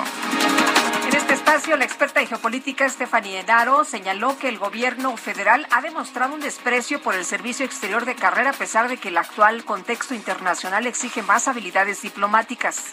Ya lo estamos viendo que el mundo exige cada vez más habilidades diplomáticas. Lo que está ocurriendo entre Rusia y Ucrania va a tener consecuencias en el sistema internacional que se van a sentir por las próximas décadas. El mundo ya cambió desde hace una semana y necesitamos tener al mejor personal y creo que esto continúa en la línea que tiene el presidente, ese desprecio que tiene por los expertos, por la ciencia, ahora parece que tiene un desprecio al servicio exterior de carrera.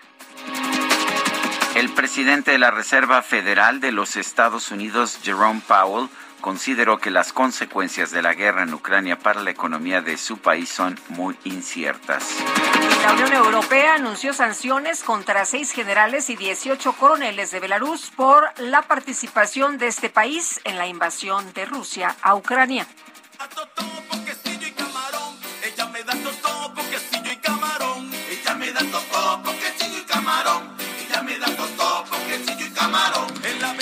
Bueno, pues en redes sociales se hizo viral un nuevo platillo nombrado tostitripas. Sí, escuchó usted bien, tostitripas. Este fue creado por una taquería de Durango conocida como Tacos Román. Consiste en una mezcla de tripa equivalente a cuatro tacos acompañada con limón, cebolla y salsa verde, todo en una bolsa de totopos. La popularidad de las tostitripas ha crecido tanto que Netflix contactó a la taquería para que forme parte de su serie documental La Divina Gula. Ay, deme una orden, por favor, de tripita bien dorada. Ya no puedo más. Bueno, vámonos con información importante desde Houston. Juan Guevara, ¿qué tal? Buenos días. Lupita, muy buenos días. Bueno, quiero decirles que existen todavía eh, repercusiones y varias eh, ecos del discurso del día de ayer del presidente Biden. Dice, Vladimir Putin pagará el precio y Ucrania será vencedora. Es uno de los grandes mensajes que están moviendo ahorita en los medios informativos. Eh, Vladimir Putin eh, hizo un error de cálculo al agredir a Ucrania y estaremos a través de ellos. Una de las cosas que siguen mencionando en la Casa Blanca es el hecho de que Estados Unidos no ayudará de manera militar, y esto me refiero a tener tropas directamente en Ucrania para evitar una confrontación con Rusia por error. Entonces, una de las cosas que está manejando la Casa Blanca el día de hoy, que es muy importante mencionar, es el hecho de que se le va a apoyar de la manera más posible a Ucrania sin poner efectivos directamente en la en el cierro en, en el en el terreno ucraniano. Eso es lo que tenemos ahorita, mi querida Lupita. Gracias, gracias Juan Guevara. Muy buenos días. Saludos. Gracias. Saludos. Son las nueve con cuarenta y nueve. GastroLab. Historia, recetas, materia prima y un sinfín de cosas que a todos nos interesan. Bueno, y Sergio, no puedes ni hablar y es No, que, bueno, que no te cu- culpo, cuando ¿eh? viene el chef, No te culpo. el chef Arechiga, yo digamos que callo, pero abro la boca. Oye, qué rico. A mí me encantan las pepitorias. Pepitorias. Pepitorias. Ay, pues qué gusto estar aquí otra vez con ¿Cómo ustedes. estás? Muy bien, los tengo aquí muy consentidos, Hombre, muy sí. consentidos El esta micrófono semana. todo tuyo, ¿eh? Bueno, les voy a narrar primero lo que estoy viendo. De plano, Sergio ya se fue a la esquina, pidió que cerraran el micrófono porque el crunchy se oye hasta el piso de arriba. Y es que qué rico es una pepitoria, una pepitoria crujiente con esta, con esta pepita de calabaza, de semilla de calabaza, la miel. Y es que hoy no les voy a platicar en particular de las pepitorias. Esto fue para que se me entretuvieran un poco, porque si bien las pepitorias son muy típicas de Zacatecas, de Colima, también en Hidalgo las vamos a encontrar, lo que les vengo a hablar es justo de la cocina hidalguense. Y la cocina hidalguense, el estado de Hidalgo, que justo la semana pasada, fin de semana, se celebró la fundación del estado, justo es uno de los estados que probablemente tiene una gastronomía demasiado rica y un poco olvidada en el imaginario colectivo de la gastronomía mexicana. Cuando hablamos de la cocina mexicana, sobre todo en otros países o hablamos con los extranjeros, siempre es tienes que ir a Oaxaca, tienes que ver la cocina de Guerrero, la del Pacífico, la del sureste, eh, la del norte. Y entonces muchas veces olvidamos al estado de Hidalgo, que es probablemente uno de los que tiene mayor diversidad gastronómica. Es, Oye, ¿sabes que a mí me yo, yo soy muy comelona, como tú sabes. Este, me gustan mucho los gualumbos. No sé si los has probado. no, no vez. los he probado. A ver, Son platícame. florecitas que salen arriba del- de, los eh, cactus. Ah, mira, que se pueden capear incluso. Ah, yo sin, sin huevo, porque no me no soy muy fan, pero ha- hacen unos taquitos. Ay, qué, qué delicia. Me recuerda, por ejemplo, la flor de colorín, ¿no? Que también es muy típica en algunos estados. En el estado de México, por ejemplo, también se consume la flor de colorín. No se puede hacer hasta quesadillas de flor de Ay, colorín. rico. Pero bueno, la, la cocina hidalguense es una delicia por donde la veamos. La Huasteca, en particular, la región de la Huasteca es muy rica. Los tamales, por ejemplo, hay un tamal muy particular que es el tamal de chala con ajonjolí, que es muy, eh, eh, es muy de influencia árabe. Todos los ingredientes que tiene con pasta de ajonjolí, que remite un poco a estas pastas de Israel o de Medio Oriente, de Siria, ¿no? Y bueno, la cocina hidalguense va a estar ligada a la milpa. El maíz es, es fundamental en toda la cocina hidalguense. Y, y el maguey por otro lado, ¿no? Los derivados del maguey, los michotes, las bebidas del maguey, la misma barbacoa, ¿no? Que se usan las hojas de maguey, la penca de maguey. Y, y bueno, fun- fundamentalmente la cocina hidalguense eh, es una cocina prehispánica. Tenemos, tenemos, mucha, eh, tenemos mucho origen prehispánico. El consumo de los insectos, la entomofagia es muy particular también de ahí. Eh, realmente por donde veamos la cocina hidalguense es muy rica, ¿no? Hablar de tamales, hablar de los acahuiles, ¿no? Que, que los tamales más grandes del país, que son, son de verdad una, una completa locura. Se puede meter hasta un, hasta un cochino entero, ¿no? Y también estábamos hablando justo... eh, eh, estábamos platicando ayer un grupo de cocineros, uno de ellos es de Hidalgo, y me platicó de un festival muy particular que, que se hace en Santiago de Anaya, en uno de los municipios. Y en abril, por ejemplo, presentan platillos en ese, en ese municipio con carnes exóticas de la región, ¿no? Entonces, en Hidalgo siempre se va a mantener como, como esa tradición de la cocina prehispánica con productos de la región con insectos, con el maguey, con el maíz, con la milpa, el frijol, el chile. Y bueno, hablar de la cocina hidalguense es, es hablar un programa entero. No podemos hablar, no podemos resumirlo en unos minutos. Los festivales que se hacen son espectaculares y creo que es una de las cocinas que no podemos olvidar. Muy ¿no? bien. Porque, porque tiene grandes platos, tiene grandes, tiene grandes cosas, tiene grandes dulces típicos, grandes bebidas y hoy aprovechamos los minutos para hablar de ello. Qué rico. Bueno, yo, ¿estas cómo son? ¿Pepitorias? Son las pepitorias. Bueno, pues las había visto, las había probado, pero no las no conocía el nombre.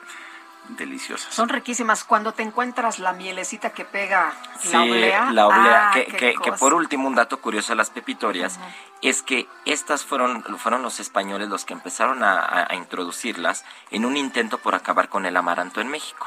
¿En serio? ¿no? Entonces veían que el amaranto, sobre todo porque estaba ligado a los sacrificios y a los corazones, se metía amaranto en los jarrones con los corazones en los sacrificios aztecas, eh, empiezan a prohibir el cultivo del amaranto. Y entonces para sustituir el amaranto y el consumo empiezan a meter obleas que son de origen cristiano. ¿No? Entonces, estas obleas, que después México, como es de colorido y como es de rico con Sí. productos, ya se enriquecen con mieles de avispa, con mieles de otras cosas, y particularmente con semillas de calabaza. Que es una combinación Bueno, espectacular. tenemos que, se nos acabó el ¿Ya tiempo. nos vamos? Ya, Israel, gracias. Guadalupe, gracias. Gracias, Pero nos Sergio. escuchamos Muchas mañana en Muy punto de las días. 7 de la mañana. Pásenla muy bien. Hasta entonces, gracias de todo corazón.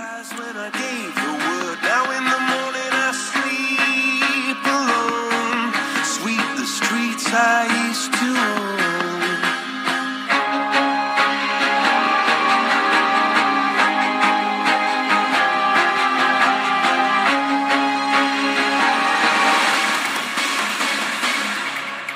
Heraldo Media Group presentó Sergio Sarmiento y Lupita Juárez por El Heraldo Radio.